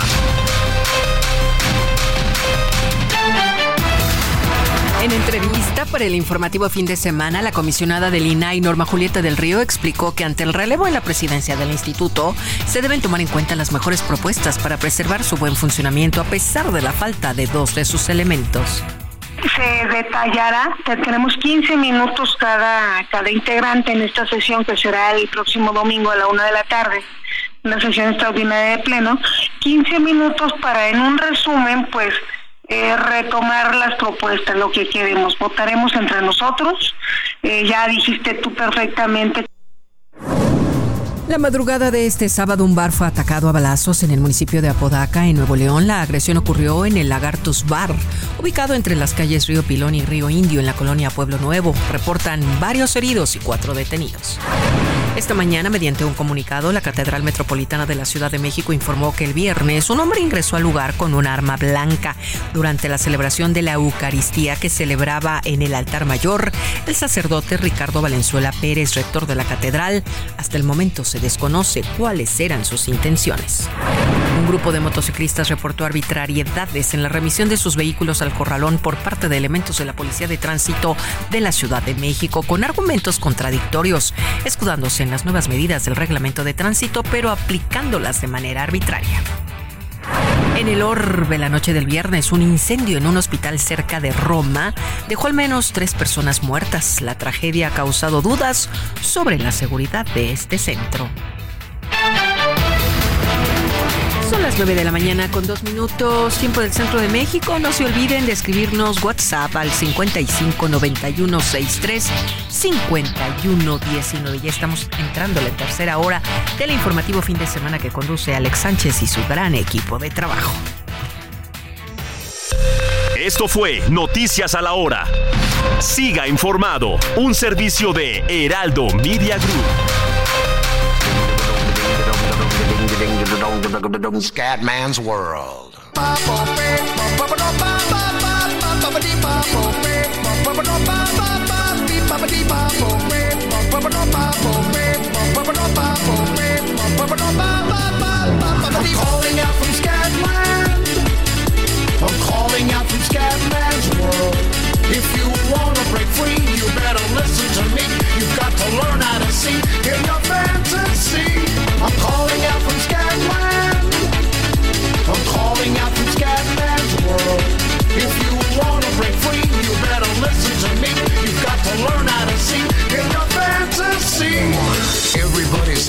something very shocking just to keep on blocking what they're feeling inside.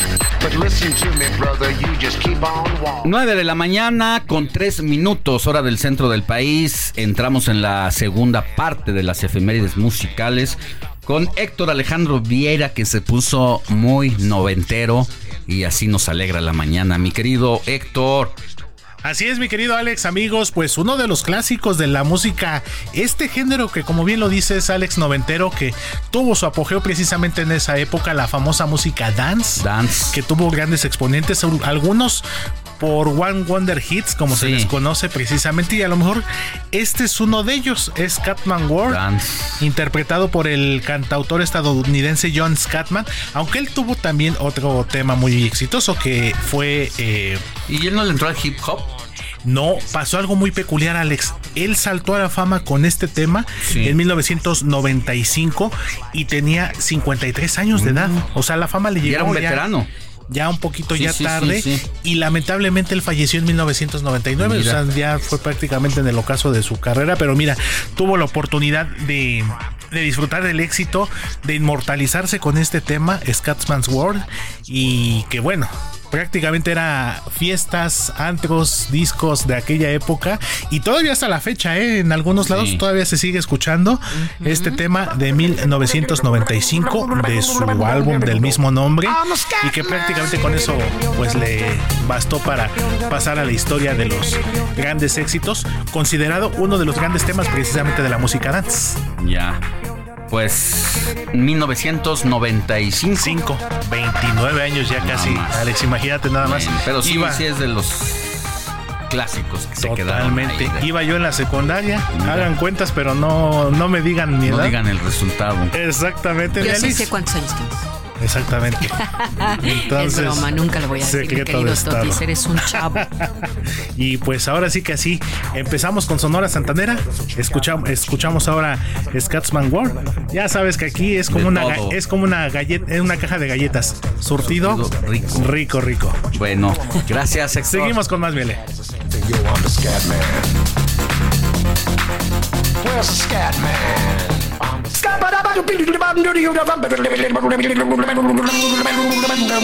Sintonía con los estados en el informativo fin de semana.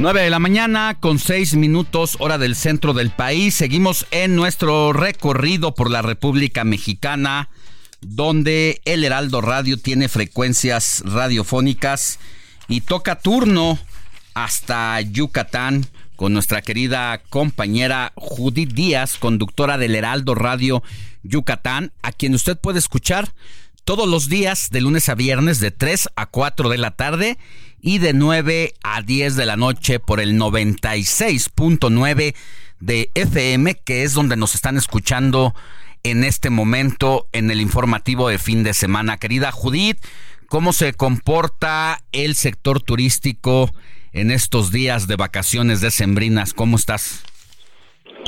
Hola Alex, te saludo con mucho gusto. Pues se van portando más que excelente, ¿eh? Deja de decirte que desde el último puente del mes de noviembre, como que ya se dejan ver más los turistas nacionales e internacionales.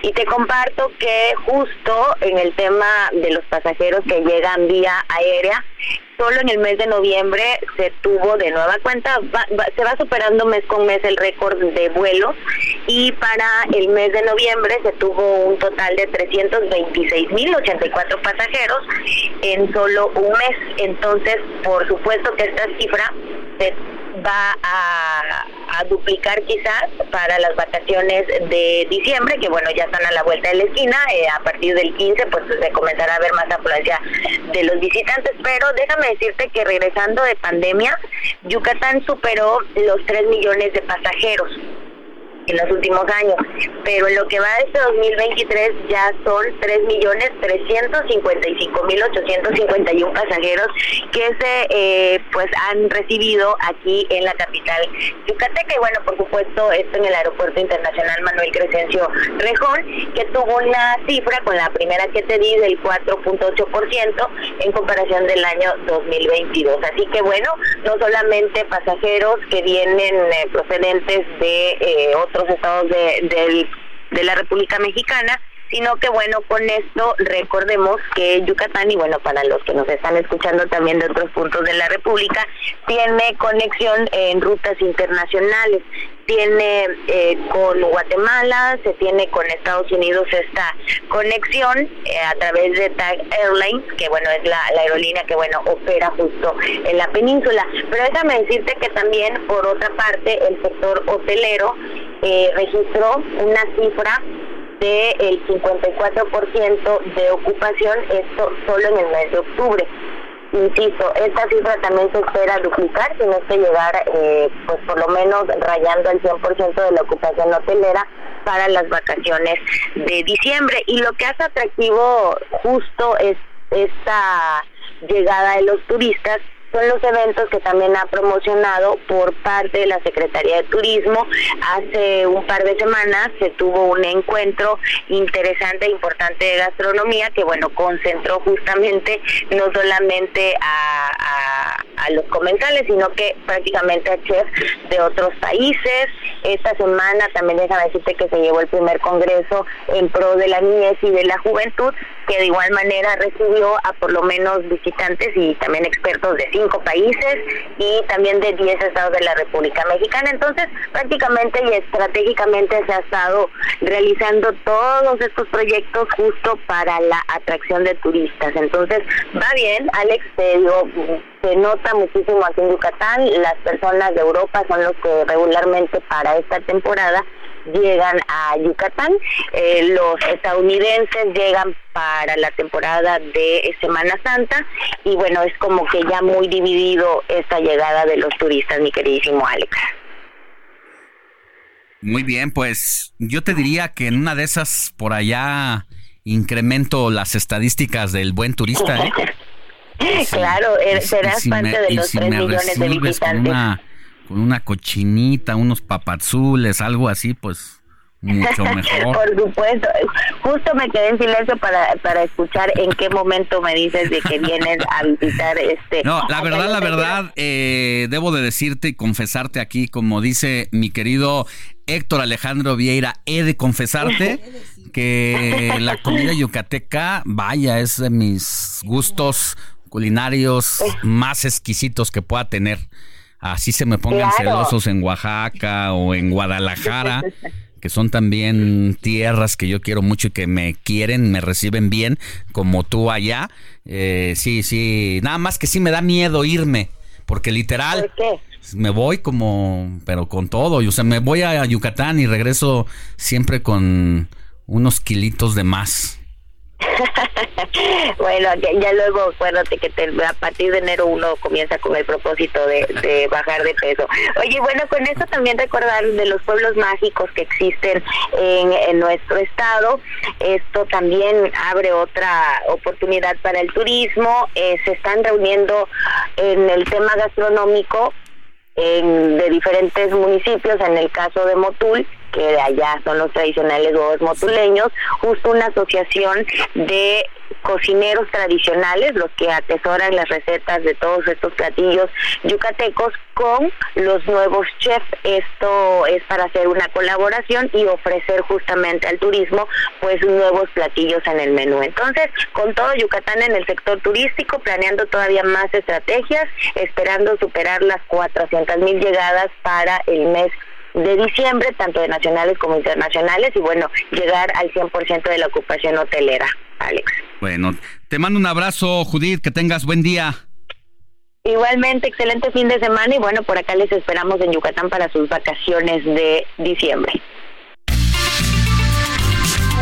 Comparte tus comentarios y denuncias en el WhatsApp del informativo fin de semana. Escríbenos o envíanos un mensaje de voz al 55 91 63 51 19.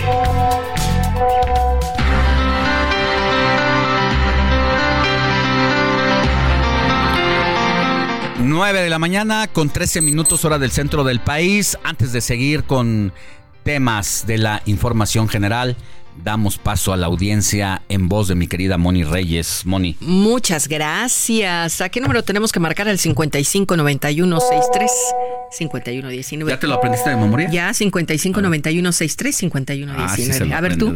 5591 63 5119. A ver, George. 55 91 eh, 63 51 Eso, 19. En esta mesa de trabajo hasta Andresito Rangel se lo sabe de memoria. bueno, ¿qué, ¿qué, es lo que vamos a decirles a todos ustedes, queridos amigos? Que nos escribe el señor Alejandro Ordorica desde Tlalpan. Dice, escucho este informativo en el auto mientras llevo a mi hijo a entrenar. Ah, muy bien. ¿Qué, qué está entrenando? ¿Qué nos escucha? Sabe. Pues en su coche. No, no, pero ¿de qué parte? ¿Qué, Ah. ¿Por qué frecuencia? ¿En qué parte del país? Díganos, no se Ok, 98.5 de FM. Muy buenos días para todo el equipo. Moni, Alex, Héctor, Jorge. Tenemos muchos temas. El daño del INAI, la prueba PISA, la matanza del Estado de México, el escándalo de los hijos incómodos. Y pero no son corruptos y vamos muy bien. Soy Jorge Vargas desde Coyoacán. Mm, muy bien, sí. Sí, hay todos esos temas. Se refiere al tema del escándalo de los hijos del presidente, a quien Loret de Mola le llama los coyotes del sexenio, donde trafican con las influencias. ¿Se acuerdan eso de no mentir, no robar, no traficar con influencias, entre otros? Bueno, pues ahí está el tema y está documentado. Así ¿Qué más, es. Moni? Hola, bendecido día para ustedes, amigos. Siempre los escucho. Felicidades por tan lindo programa. Es la primera vez que les envío mensaje. Soy Eric desde Tuxtla Gutiérrez, en Chiapas. Mm, saludos hasta Chiapas. Ay, muchas gracias, Eric. También te mandamos saludos. Luis Alejandro de la Colonia Roma dice: Voy en el taxi rumbo a CEU. Ay, seguramente. Eso es todo lo que nos dijo, ¿verdad? Sí, está tomando clases, yo creo. Bueno, Sí, probablemente ya nos esté escuchando, ¿no? Pero pues un saludo, qué bueno que nos escuchan. Y en el taxi. En el taxi, Ay, sí, porque probablemente él sí nos sigue escuchando. Sí, el señor del taxi no le cambié, no le cambié, sigue en el Heraldo. Eh, Carolina Rangel desde la colonia Sinatel dice, pinto cuadros y estoy escuchándolos. Sinatel, fíjate que es una sí, colonia es que muy bonita, muy sí, bonita, ahí en la, gusta. en la alcaldía Iztapalapa. Ujú. Cercana. ¿Es Iztapalapa? Es Sí. Iztapalapa, Sinatel. Casi Iztacalco también, límite Muy, Iztacalco. más bien está cerca de Benito Juárez, si no me Juárez, falla, ¿no? está como en el límite. Pero es una colonia bonita porque además tradicional. casi no hay eh, edificios, no hay... No, son más o sea, bien es casas, es muy habitacional. El asunto y como el, gran problema que tiene la alcaldía de Iztapalapa es que tiene estrés hídrico, ¿no? A veces no hay agua, pero pero, es una colonia muy bonita. Bueno, un saludo Ah. hasta la Sinatel. Ay, mi querida Carolina. Buenos días, Alex Moni. Jorge, todo mundo, el excelente equipo de este programa. Me encantan. Gracias por acompañarme cada fin de, de semana. También nos da su comentario. Dice, en relación en las pruebas PISA son muy importantes, pues nos comparan en relación a los demás y nos permite ubicarnos dentro de un parámetro. Yo soy maestra jubilada y considero que esto es resultado de tantas actividades que les envían las autoridades educativas, los que están atrás de un escritorio, muchos de ellos sin experiencia en la docencia y que solo piden para justificar su trabajo. A los maestros convirtiéndose estos en burócratas y dejando a un lado la lectura diaria, la práctica de ejercicios matemáticos en contextos reales, sin olvidar las, la falta de inversión en las escuelas, mismas que algunas no tienen agua, instalaciones apropiadas, laboratorios, tecnología para mejorar. Todos debemos involucrarnos, gobierno, padres de familia y docentes. Atentamente, la maestra Silvia del Estado de México. Pues muchas gracias por el comentario de la maestra Silvia, pero precisamente lo que nos comentaba Oscar eh, del Río, que tuvimos en entrevista aquí, el comisionado del Mejor Edu, es que sí, nos compara, pero también nos da un contexto propio de cómo estamos y cuáles son, cu- cuáles son las condiciones en las que están, en- est- están y estamos estudiando en la, la escuela mexicana, ¿no? Claro. Bueno, soy Tony Talancón de Cuautitlán Izcalli. Muchas felicidades, Alex, Moni, a todos. Bueno, pues nos manda ahí unas manitas de bendiciones, un micrófono y una carita con lentes. ¿Qué significa la carita con lentes? Pues como que está muy cómodo, ¿no? Se está haciendo el, el guapo. Ay, pues muchas gracias, Tony Talancón. Y síganos escribiendo al 559163. Eh, 51, 19. Muy bien, muy bien, gracias. Bueno, no mentir, no robar, hay que desayunar. Entrevista. Informativo fin de semana. 9 de la mañana con 18 minutos hora del centro del país. Seguimos con más. ¿Qué tenemos, Jorge? Pues el jueves la Comisión de Administración y Procuración de Justicia en el Congreso de la Ciudad de México aprobó en sentido positivo el dictamen para la ratificación de la fiscal Ernestina Godoy en el cargo para el periodo 2024-2028. Y en la línea tenemos a Octavio Rivero, diputado del Congreso de la Ciudad de México y presidente de la Comisión precisamente de Administración y Procuración de Justicia. Diputado, ¿cómo está? Le saluda Jorge Rodríguez. Hola Jorge, ¿cómo estás? Un saludo para todo tu auditorio. Querido diputado, acá le saluda Alejandro Sánchez. El día de ayer se ratificó, eh, pues yo diría el primer puente, eh, el primer paso que da eh, el Congreso local respecto al caso de Ernestina Godoy para ser ratificada o no. Ya ocurrió en comisiones, falta que lo haga el Pleno. Así es, bueno, pues eh, eh, en días pasados tuvimos ya la discusión, ya jueves tuvimos la discusión al interior de la Comisión de Procuración de Justicia, eh, la ratificación de la fiscal Ernestina Godoy. Es un proceso muy interesante, pero además único en el país. este es el único, el único, el único lugar en todo el país donde pues tiene tantos filtros el nombramiento de un fiscal en primera instancia porque para que haya una ratificación tiene que pasar por un proceso de valoración por un Consejo Judicial Ciudadano, un grupo de ciudadanos que fue electos en el Congreso que dan la idoneidad sobre la fiscal. Mm. Posteriormente el jefe de gobierno se puede pronunciar en este proceso y, y después toca hasta el Congreso de la Ciudad, la comisión, eh, poder hacer un dictamen y darle idoneidad a, la propuesta del fiscal. Y es la primera vez que también existe la ratificación de un fiscal. Sí, hay, que, hay que recordar que la Ciudad de México pues tenía procurador hasta hace cuatro años, se hace con la reforma de a la constitución de la capital del país, bueno, pues se determina escoger a un fiscal, una fiscal, en este caso Ernestina Godoy, y ahora está sometida a consideración del Congreso en una situación bastante polémica, ¿no? Porque por un lado viene el proceso electoral. Yo no sé si en algún momento los diputados eh, pasados eh, llegaron a reparar en que la designación de la fiscal iba a venir de la mano con tiempos electorales? Yo creo que no. Pues yo creo que en su momento no lo, no, lo valoraban tan así, porque el periodo es de cuatro años. Pero bueno, pues ahora nos toca a nosotros hacer esta valoración. Y bueno, pues decirte que este dictamen en primera instancia se hizo con una valoración técnica muy importante y tiene que ver con los resultados que ha dado la fiscal al frente de, la, de, la, de, la, de esta dependencia de la fiscalía. Es un proceso muy interesante porque como tú acabas de comentar, se transforma de Procuraduría a Fiscalía. ¿Qué quiere decir? Que este órgano de impartición de justicia tiene autonomía. Por primera vez en la ciudad tiene esta autonomía y hay un proceso muy importante de separación de lo que antes era la Procuraduría con el, con el gobierno de la ciudad a tener a, a esta autonomía para poder actuar, para poder investigar, para poder procurar justicia en la Ciudad de México sin duda ha sido un proceso muy importante que se ha hecho esa valoración al interior de la comisión y que a partir de esos resultados que ha dado la fiscal al frente de esta dependencia, pues es que al valorar como comisión que hay una buena respuesta y resultados positivos frente de la comisión es que ahora se valoró poder dar esta ratificación dentro de la comisión. Ahora tocará seguramente el día miércoles que tendremos sesión en el Pleno y que se discuta eh, con todos los demás diputados. Diputado, le saluda Jorge Rodríguez. Eh, justo de lo que está hablando será el miércoles la sesión para la votación en el Pleno. Se dice que no, eh, el grupo mayoritario no cuenta con el apoyo de los 44 diputados y diputadas para la ratificación de la fiscal. ¿Han tenido negociaciones al respecto? ¿Hay algún avance? ¿Tiene alguna previsión de lo que va a suceder el miércoles?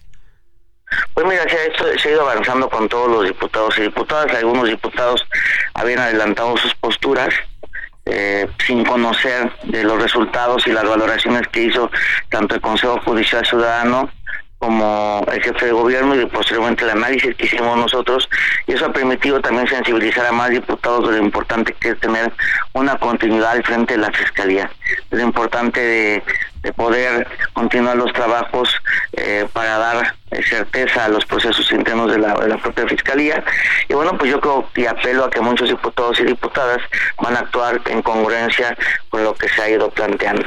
Me parece importante decir que pues algunos que han han tenido una postura negativa han tenido que ver con temas más políticos hasta de amenazas de sus dirigentes políticos a nivel nacional de que si votan a favor este pues no, les van a dar candidaturas etcétera. Tiene que ver no con un tema técnico ni con una valoración eh, objetiva sino más bien con una valoración política y eso no suma a lo que la ciudad necesita a lo que los habitantes de la ciudad necesitan creo que tenemos que actuar en conciencia y actuar en congruencia con lo que eh, la ciudad requiere y requiere tener una continuidad al frente de la Fiscalía.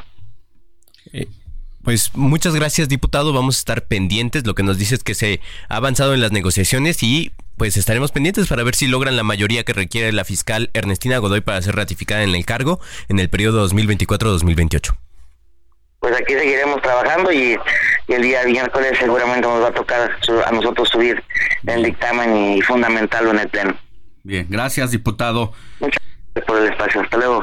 Y bueno, nada más para recordar otro evento que hay importante el día miércoles, así como va a ser la ratificación o no de, de Ernestina Godoy al frente de la Fiscalía de la capital del país.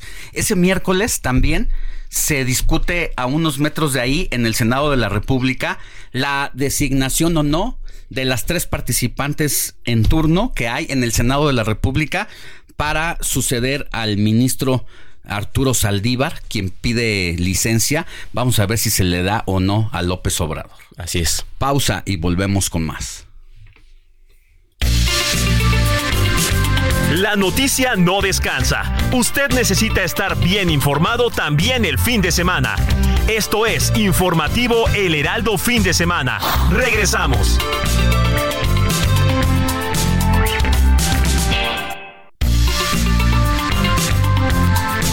Siga en sintonía con la noticia. Alejandro Sánchez y el informativo Heraldo Fin de Semana. Continuamos.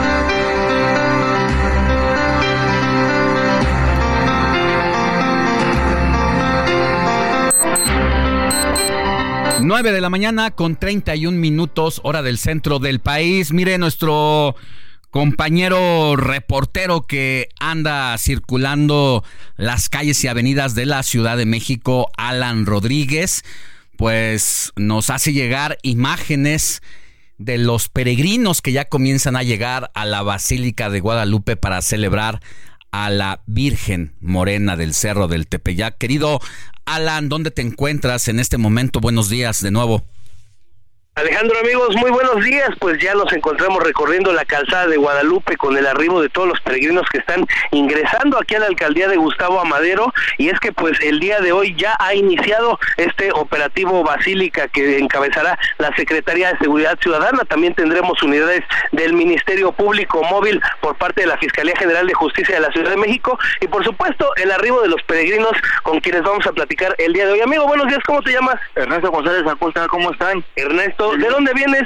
De Zapalapa, que nos venimos en la peregrinación con todos los peregrinos. Oye, ¿cómo ves el ambiente? ¿Cómo ves este día? padrísimo, festejando a la Virgen de Guadalupe, la Virgen de Tepeyac. ¿Tú tienes alguna petición, amigo? Una petición, pues nos agradece, nos agradece y nos concede nuestros, nuestros deseos. La Virgencita es nuestra madre de todo México y de todo el mundo, hasta llega hasta Estados Unidos la, la Virgen la Virgen de Guadalupe, ¿no? Ernesto, eh, en esta en estas fechas, ¿tú vienes cada año a esta peregrinación? La verdad sí, lo hemos recorrido desde, desde Puebla agarramos a Texcoco y luego Zaragoza. Ahí vamos, ahí vamos, canalito, ¿sí? Muchas gracias, Ernesto. Cargando a la Virgencita cuadros y todo. Venimos cargando, nos va a regalar unas camisas de la Virgencita de Guadalupe, nos va a regalar unas playeras de la Virgencita de Guadalupe. Muchas gracias, Ernesto. Alejandro, amigos, pues como podemos, eh, nos comenta nuestro compañero, nuestro amigo peregrino que va a visitar el día de hoy a la Virgen de Guadalupe, vienen con los cuadros, vienen con las imágenes, algunos de ellos pues vienen soportando el frío, las bajas temperaturas y sobre todo pues hacer un llamado de atención a los automovilistas, a las personas que salen a divertirse en estos días, de no combinar el alcohol con el volante, ya que tenemos muchas personas en vialidades como, como Zaragoza, como la autopista México-Pachuca, como...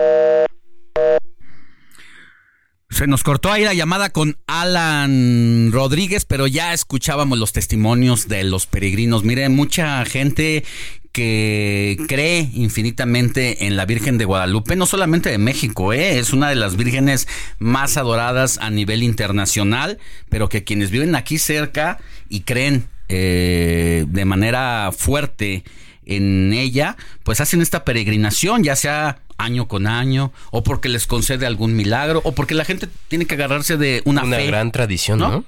Y lo último que nos estaba diciendo Alan, también muy importante en estas fechas y siempre, no combinar el alcohol con el volante, ¿no? Porque algunos que dicen, yo manejo mejor, no, no manejas mejor. No, y los números, eh, los accidentes viales están allí en la Secretaría de Movilidad de la Ciudad de México, que lo que es a partir de esta fecha ya, de la el culto a la Virgen de Guadalupe y las posadas, Navidad y Año Nuevo, es cuando más accidentes y más homicidios imprudenciales se eh, registran desafortunadamente. Seguimos con más.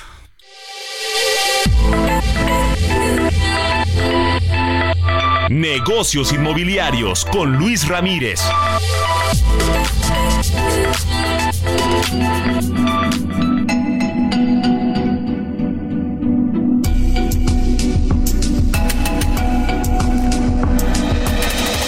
Nueve de la mañana con 35 minutos, hora del centro del país. Como todos los fines de semana, nuestro colaborador y experto en bienes raíces nos asesora sobre cómo hacer de nuestra casa o de nuestro bien inmueble la mejor de nuestras inversiones.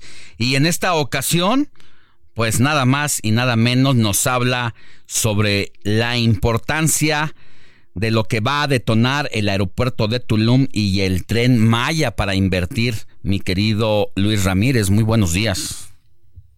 Querido Alex, me da muchísimo gusto saludarte. Muy buenos días. Y en efecto, pues eh, el objetivo de esta sección y de mi programa que se transmite hoy sábado aquí por la frecuencia del Heraldo en punto de las 4 de la tarde y los jueves a las 10 de la noche es compartir con el público esta idea de eh, que, o más bien romper con esta idea de que los inmuebles son solamente para vivir, todos quieren vivir en su casa, la familia feliz, la casa feliz, pero los inmuebles pueden ser un vehículo para obtener tu libertad financiera los inmuebles son una inversión que si eliges adecuadamente dónde y cómo invertir, puedes empezar a ganar dinero con los inmuebles a través de la plusvalía, a través de las rentas, pero como te decía Alex, no es no es en cualquier lugar. Hay que identificar esos puntos eh, esas oportunidades, esos highlights que eh, pues eh, se van dando. todos conocemos la colonia famosa en nuestra ciudad, esa colonia que de repente crecieron mucho los precios, se doblaron los precios en cinco años, en diez años. ¿Esto es posible? Sí es posible. Pero también las rentas, las rentas te pueden generar eh, pues eh, que se pague la propiedad sola, por ejemplo, ¿no? Y hablando de estos eh, polos de inversión o de estos lugares, pues el Tulum Moment, esto que está pasando en Tulum, es increíble y cómo va a afectar de manera positiva a quienes estén invirtiendo en Tulum, porque primero pues inauguró el señor presidente de la República el, el viernes pasado, por el antepasado, ya eh, el primero de diciembre, pues eh, el, denominado Aeropuerto Internacional de Tulum, que por cierto tiene rutas ya previstas por aerolíneas como American Airlines, United Airlines, todas las aerolíneas americanas, pero también canadienses, pero también europeas y claro, las aerolíneas mexicanas. Y a esto se suma, querido Alex, que el próximo, ya el próximo sábado, eh, 16 de diciembre, va a estar operando el tren Maya en uno de sus tramos. Entonces imagínate, se prevé que el Aeropuerto Internacional de Tulum traiga por lo menos 5 millones de turistas. Y Tulum es un lugar increíble que tiene una identidad propia. Y de acuerdo a la data que tenemos hoy, en Tulum solamente hay 38 mil habitaciones, 38 mil cuartos que van a recibir, o departamentos, porque hay que recordar que Tulum no tiene estos grandes resorts, no tiene estos grandes hoteles, porque es un lugar pequeño, además flanqueado por el Parque del Jaguar, que quedó increíble. También ha sido una de las obras de infraestructura más importantes de este gobierno. Y pues tiene playas, tiene, caramba, quedó de verdad increíble. Y va a tener comunicación directa con la estación del tren Maya. Y bueno, pues el aeropuerto que ya está operando en este momento, eh, dentro de ocho días voy a estar eh, transmitiéndote, querido Alex, desde Tulum precisamente. Eh, para, para comentarte pues cómo va todo esto y, entonces te decía que hay 38 mil unidades de departamentos, pero no me dan los números, porque si va a haber 5 millones de turistas y se quedan en promedio una semana, pues la ecuación me da como 98 mil, 95 mil.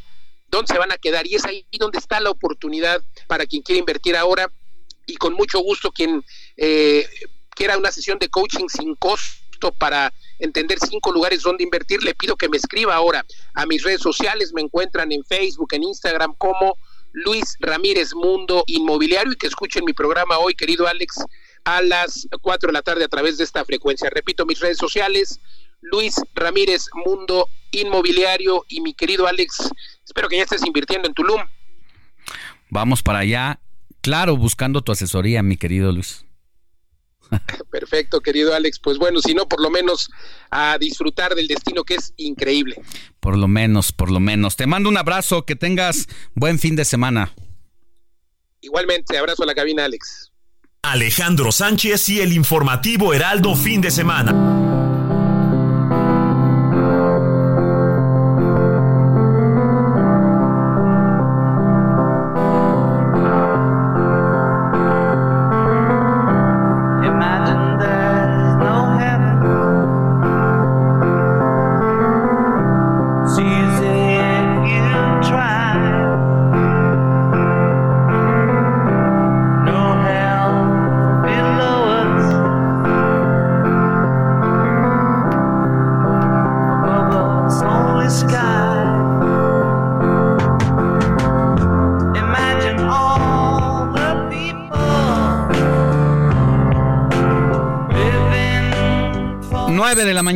Con 40 minutos hora del centro del país. Oiga, antes de pasar con nuestra compañera Patricia Alvarado, que está allá en España, le invito a que me siga en mis redes sociales, arroba Alex Sánchez MX, en la cuenta de ex o Twitter, si le quiere seguir llamando así. Al final de cuentas es twitter.com.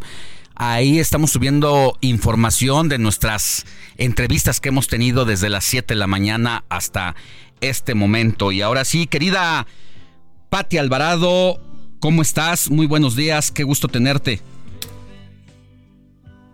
Aquí ya son Buenas tardes, querido ah, Alex. Claro, ya es un placer saludarte. son, ¿Qué horas son allá? Las 4 y 41 minutos, las 4 y 41 minutos. Y hemos escuchado esa secuencia de la canción Imagine de John Lennon, de quien, por cierto, se cumplieron 43 años de, de su asesinato ayer, y que esta canción yo creo que tendría que ser el himno que todos tendríamos que entonar, porque mira, Alex, la preocupación en Europa por el veto de Estados Unidos a la resolución de Naciones Unidas para pedir un alto el fuego en Gaza, pues ha dejado aquí en el viejo continente una noticia asiaga y pues aquí están convencidos que esto va a producir fuertes tensiones en la región. Eh, para España, que preside la presidencia rotatoria del Consejo de la Unión Europea y que busca una salida a la catástrofe humanitaria en Gaza, hay que reconocer el Estado de Palestina, es lo que defiende el presidente Pedro Sánchez, para que haya una paz duradera. Y esta semana, precisamente, la comisaria de Interior de la Unión Europea, Ilva Johansson, afirmó que con la guerra de Hamas e Israel y la polarización que esto está provocando en nuestra sociedad, existe un enorme riesgo de atentados terroristas en el territorio de la Unión Europea. La comisaria prometió poner a disposición un fondo de hasta 30 millones de euros para proteger lugares estratégicos como aeropuertos, edificios institucionales, embajadas, bases militares y lugares de culto, sobre todo mezquitas y sinagogas. Para los ministros de Interior en el viejo continente, el terror de Hamas está agravando la situación y el riesgo de una mayor radicalización de autores islamistas violentos es muy elevado. Para la ministra alemana de Interior, Nancy Hay que vigilar muy de cerca las amenazas islamistas y colaborar con los países vecinos a Gaza contra la propaganda radical. Y Alex, pues sí, en medio de tanto conflicto, a veces nos olvidamos de la guerra de Ucrania, donde el líder Volodymyr Zelensky está muy preocupado porque Estados Unidos y la Unión Europea van a reducir su ayuda militar y económica precisamente para apoyar a Medio Oriente, porque ven un conflicto más extendido y más grave y de consecuencias de más calado en esa región, sin minimizar, por supuesto, lo, lo de Ucrania, ¿no? Y te tengo que comentar que la película Napoleón de Ridley Scott ha causado sensación en Kiev, la capital de Ucrania. Sobre todo la escena en la que se prende fuego a Moscú. No quiero contarles toda la película, pero hay una escena impresionante eh, cuando Napoleón está ahí y los propios eh, rusos prenden fuego a Moscú. Eso es lo que cuentan en la película. Y esta escena fue especialmente celebrada por los ucranianos y comentada en redes sociales. Eh, la cinta cinematográfica que tiene un sello épico y bélico muestra las miserias de los soldados de las guerras napoleónicas, que también eh, pasaron unas experiencias terribles, ¿no? Parece que nada ha cambiado, porque los combatientes ucranianos tienen drones que no vuelan lo suficiente, sus trincheras están invadidas de ratones, lo que ha ralentizado avances en su confrontación con Rusia. Y, y paralelamente lo que sucedió con Napoleón está sucediendo también ahora, es decir, en las guerras no se muere la gente porque te matan. Las mayores causas son el hambre, eh, las epidemias que ahí se contraen y el frío. Es increíble, ¿no? También, y eso se refleja mucho en la película y parece que la humanidad no hubiera aprendido, ¿no? Después de, tantos eh, siglos y tantas décadas, pues que lo más valioso que tenemos es la paz, Alex.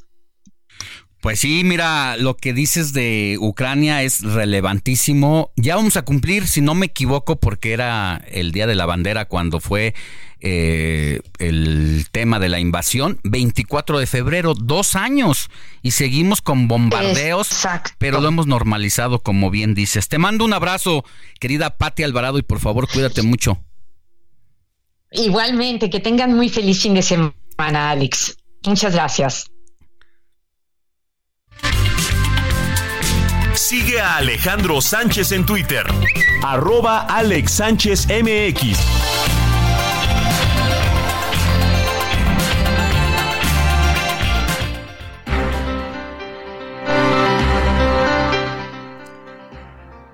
Nueve de la mañana con 46 minutos hora del centro del país. Es momento de ir a nuestra gustada sección ¿Sabías qué? con don Carlos Salomón. Querido Carlos, buenos días, ¿cómo estás? El Bueno, aquí tuvimos una breve falla técnica de estos duendecillos que se suelen meter en las consolas a veces, eh, pero Carlos Salomón en esta sección, recuerde, cada fin de semana en el espacio del informativo fin de semana, realiza un análisis de los temas que son coyuntura en la política nacional. Ahora sí, don Carlos, buenos días, ¿cómo estás? Alejandro, ¿sabías que el olvido de la memoria es muy común entre los seres humanos? ¿Y por qué digo esto? Hace apenas unos años vivimos una pandemia que puso de cabeza a todo el mundo. Y hoy parece que ese episodio nunca existió. El COVID nació en China en 2019 y se propagó por todo el mundo. Las ciudades se cerraron, escuelas vacías, países en silencio y hospitales rebasados. Se dice que en el mundo murieron más de 14 millones de personas y que en México murieron, según cifras oficiales, más de 330 mil personas. La ciencia creó las vacunas y es permitieron combatir el virus y controlar la enfermedad. Pasamos de la pandemia a una apertura gradual de las ciudades y con la apertura, los cambios estructurales que trajo la pandemia como el trabajo de casa y millones de nacidos durante el encierro de la pandemia y que hoy psicológicamente reflejan esos aspectos. La Organización Mundial de la Salud declaró hace unos meses el fin de la pandemia y el mundo abrió sus puertas como si no hubiese pasado nada. Miles no se acuerdan del COVID. Los casi tres años de encierro están en el archivo social. Las calles del mundo se muestran con gente que quiere vivir y divertirse. El olvido de la memoria está presente. No nos queremos acordar del pasado. Es más cómodo no voltear atrás. Así somos los seres humanos. Ojalá y un virus como este no se vuelva a aparecer para recordarnos que el pasado existe y que el camino sigue. Alejandro, ¿sabías que el hombre es el único animal que se tropieza dos veces con la misma piedra?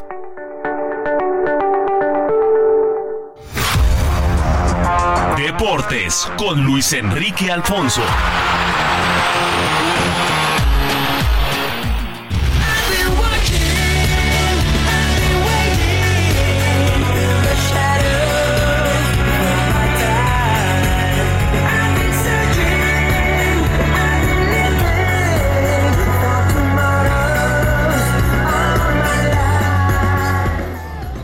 Mi querido Luis Enrique Alfonso, muy buenos días. Yo aquí muy bien, muy contento. ¿Tú cómo estás? ¿Cómo estás, mi Alex? Aguardientoso, pero tranquilo.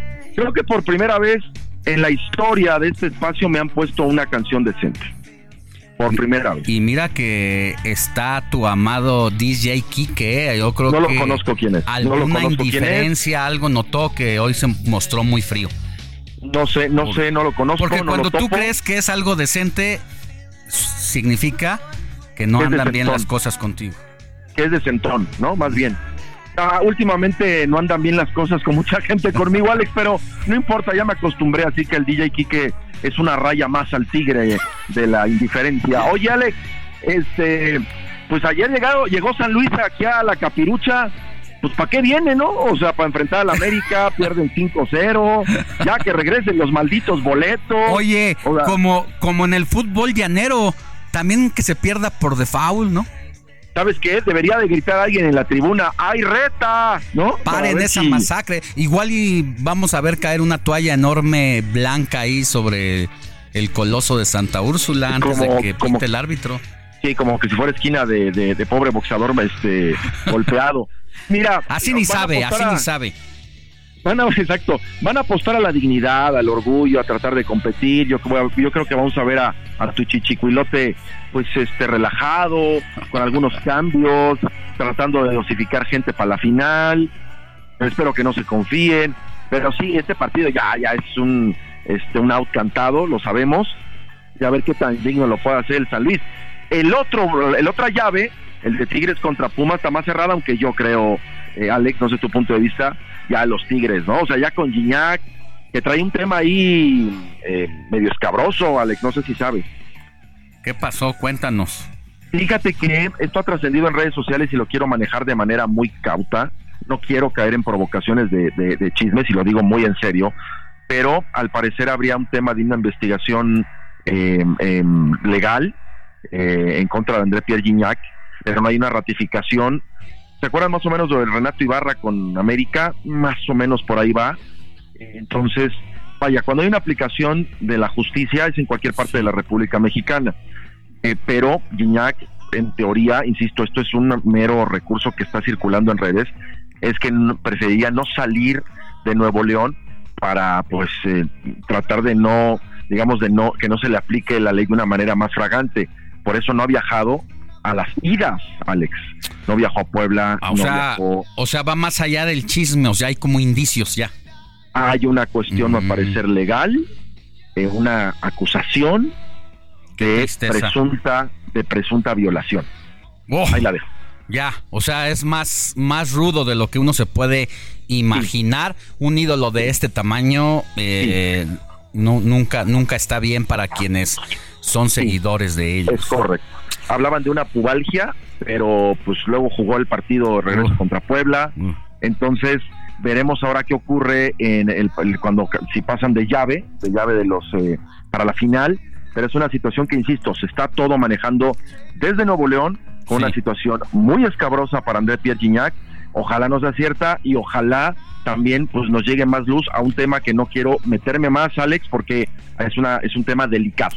Nada más poner el otro lado, en caso de ser cierto, pues la ley es la ley. Pues sí, o sea, nadie tendría que estar por encima, pero insisto, hay una indagatoria, no hay una ratificación, habrá que ver la cuestión de la denuncia, pero todo esto se está manejando desde Nuevo León Bien. en una situación que llama la atención, ¿no? Nos queda un minutito más. Un minuto, te voy a cantar esta bonita canción que a la letra. No, no voy a, te, no voy a cantar nada.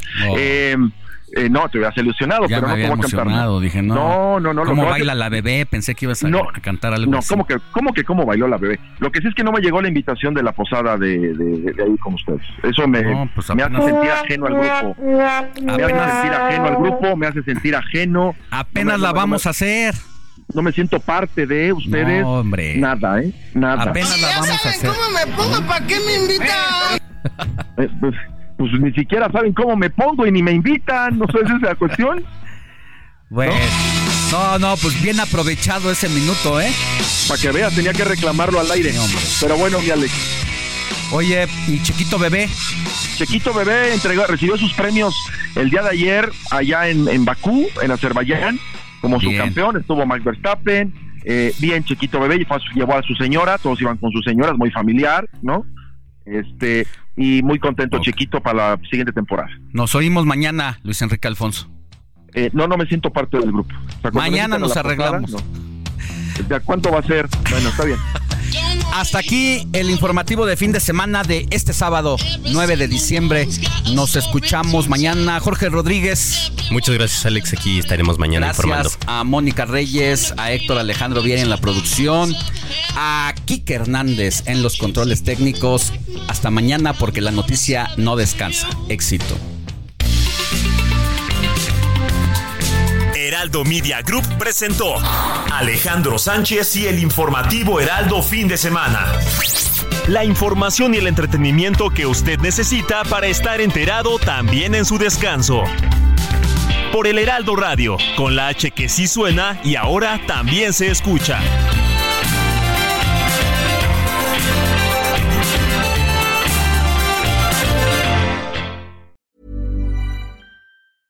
Tired of ads barging into your favorite news podcasts? Good news. Ad-free listening is available on Amazon Music for all the music plus top podcasts included with your Prime membership. Stay up to date on everything newsworthy by downloading the Amazon Music app for free or go to amazon.com slash news ad free. That's amazon.com slash news ad free to catch up on the latest episodes without the ads.